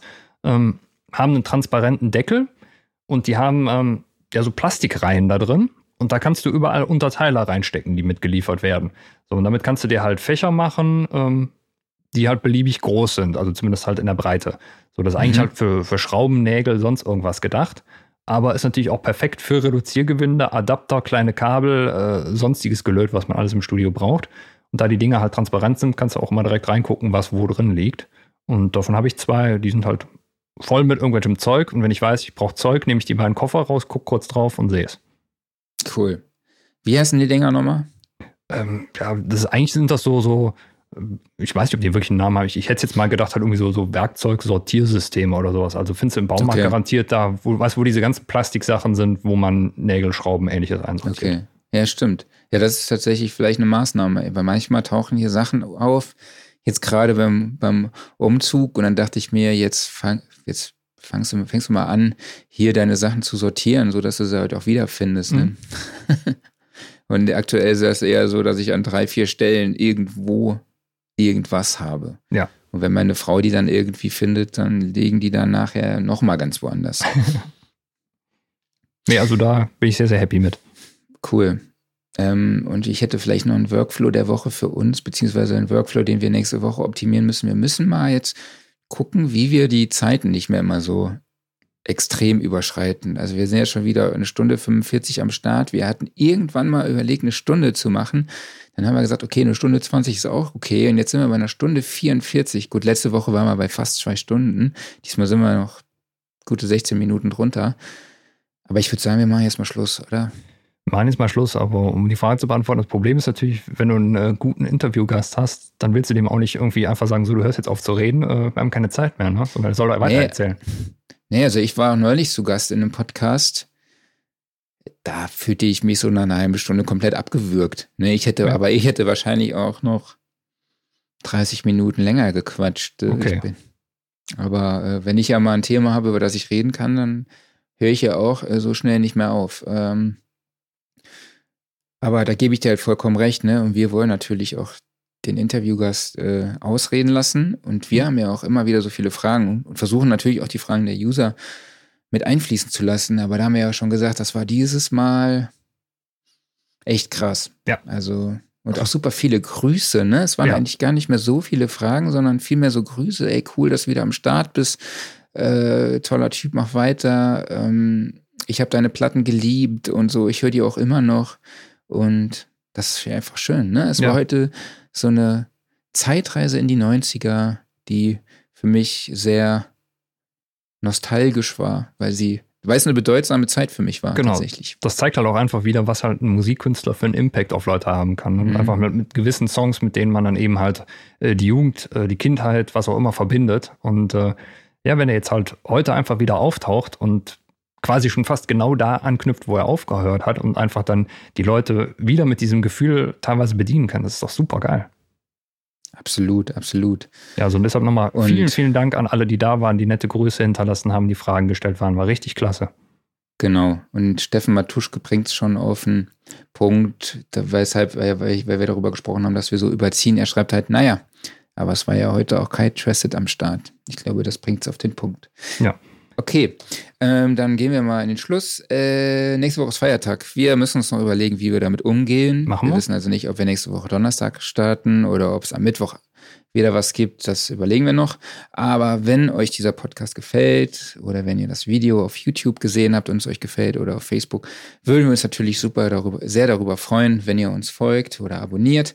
Und äh, bei Apple könnt ihr uns, bei Apple Podcast könnt ihr uns auch folgen. Und da wäre es auch super, wenn ihr uns liken würdet und uns einen Kommentar hinterlasst.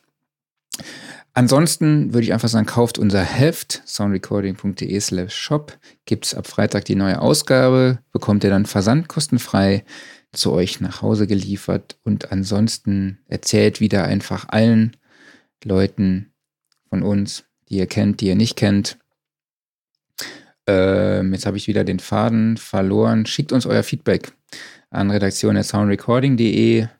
Folgt uns auf allen Kanälen, auf denen es folgen könnt oder auch nicht folgen könnt. Und ansonsten danken wir wieder allen, die dabei waren. Danke euch vielen, vielen Dank. fürs Zuschauen. Danke euch fürs Zuhören. Bleibt gesund, haltet Abstand und wir hören uns. Genau, und äh, wir schließen mit den Worten des großen Kai Tressett, der mal sagte, Life is too short, don't stress every day, leave your worries behind, go out and play. Bis nächste Woche. Macht's gut, bis dann. Tschüss. Ciao.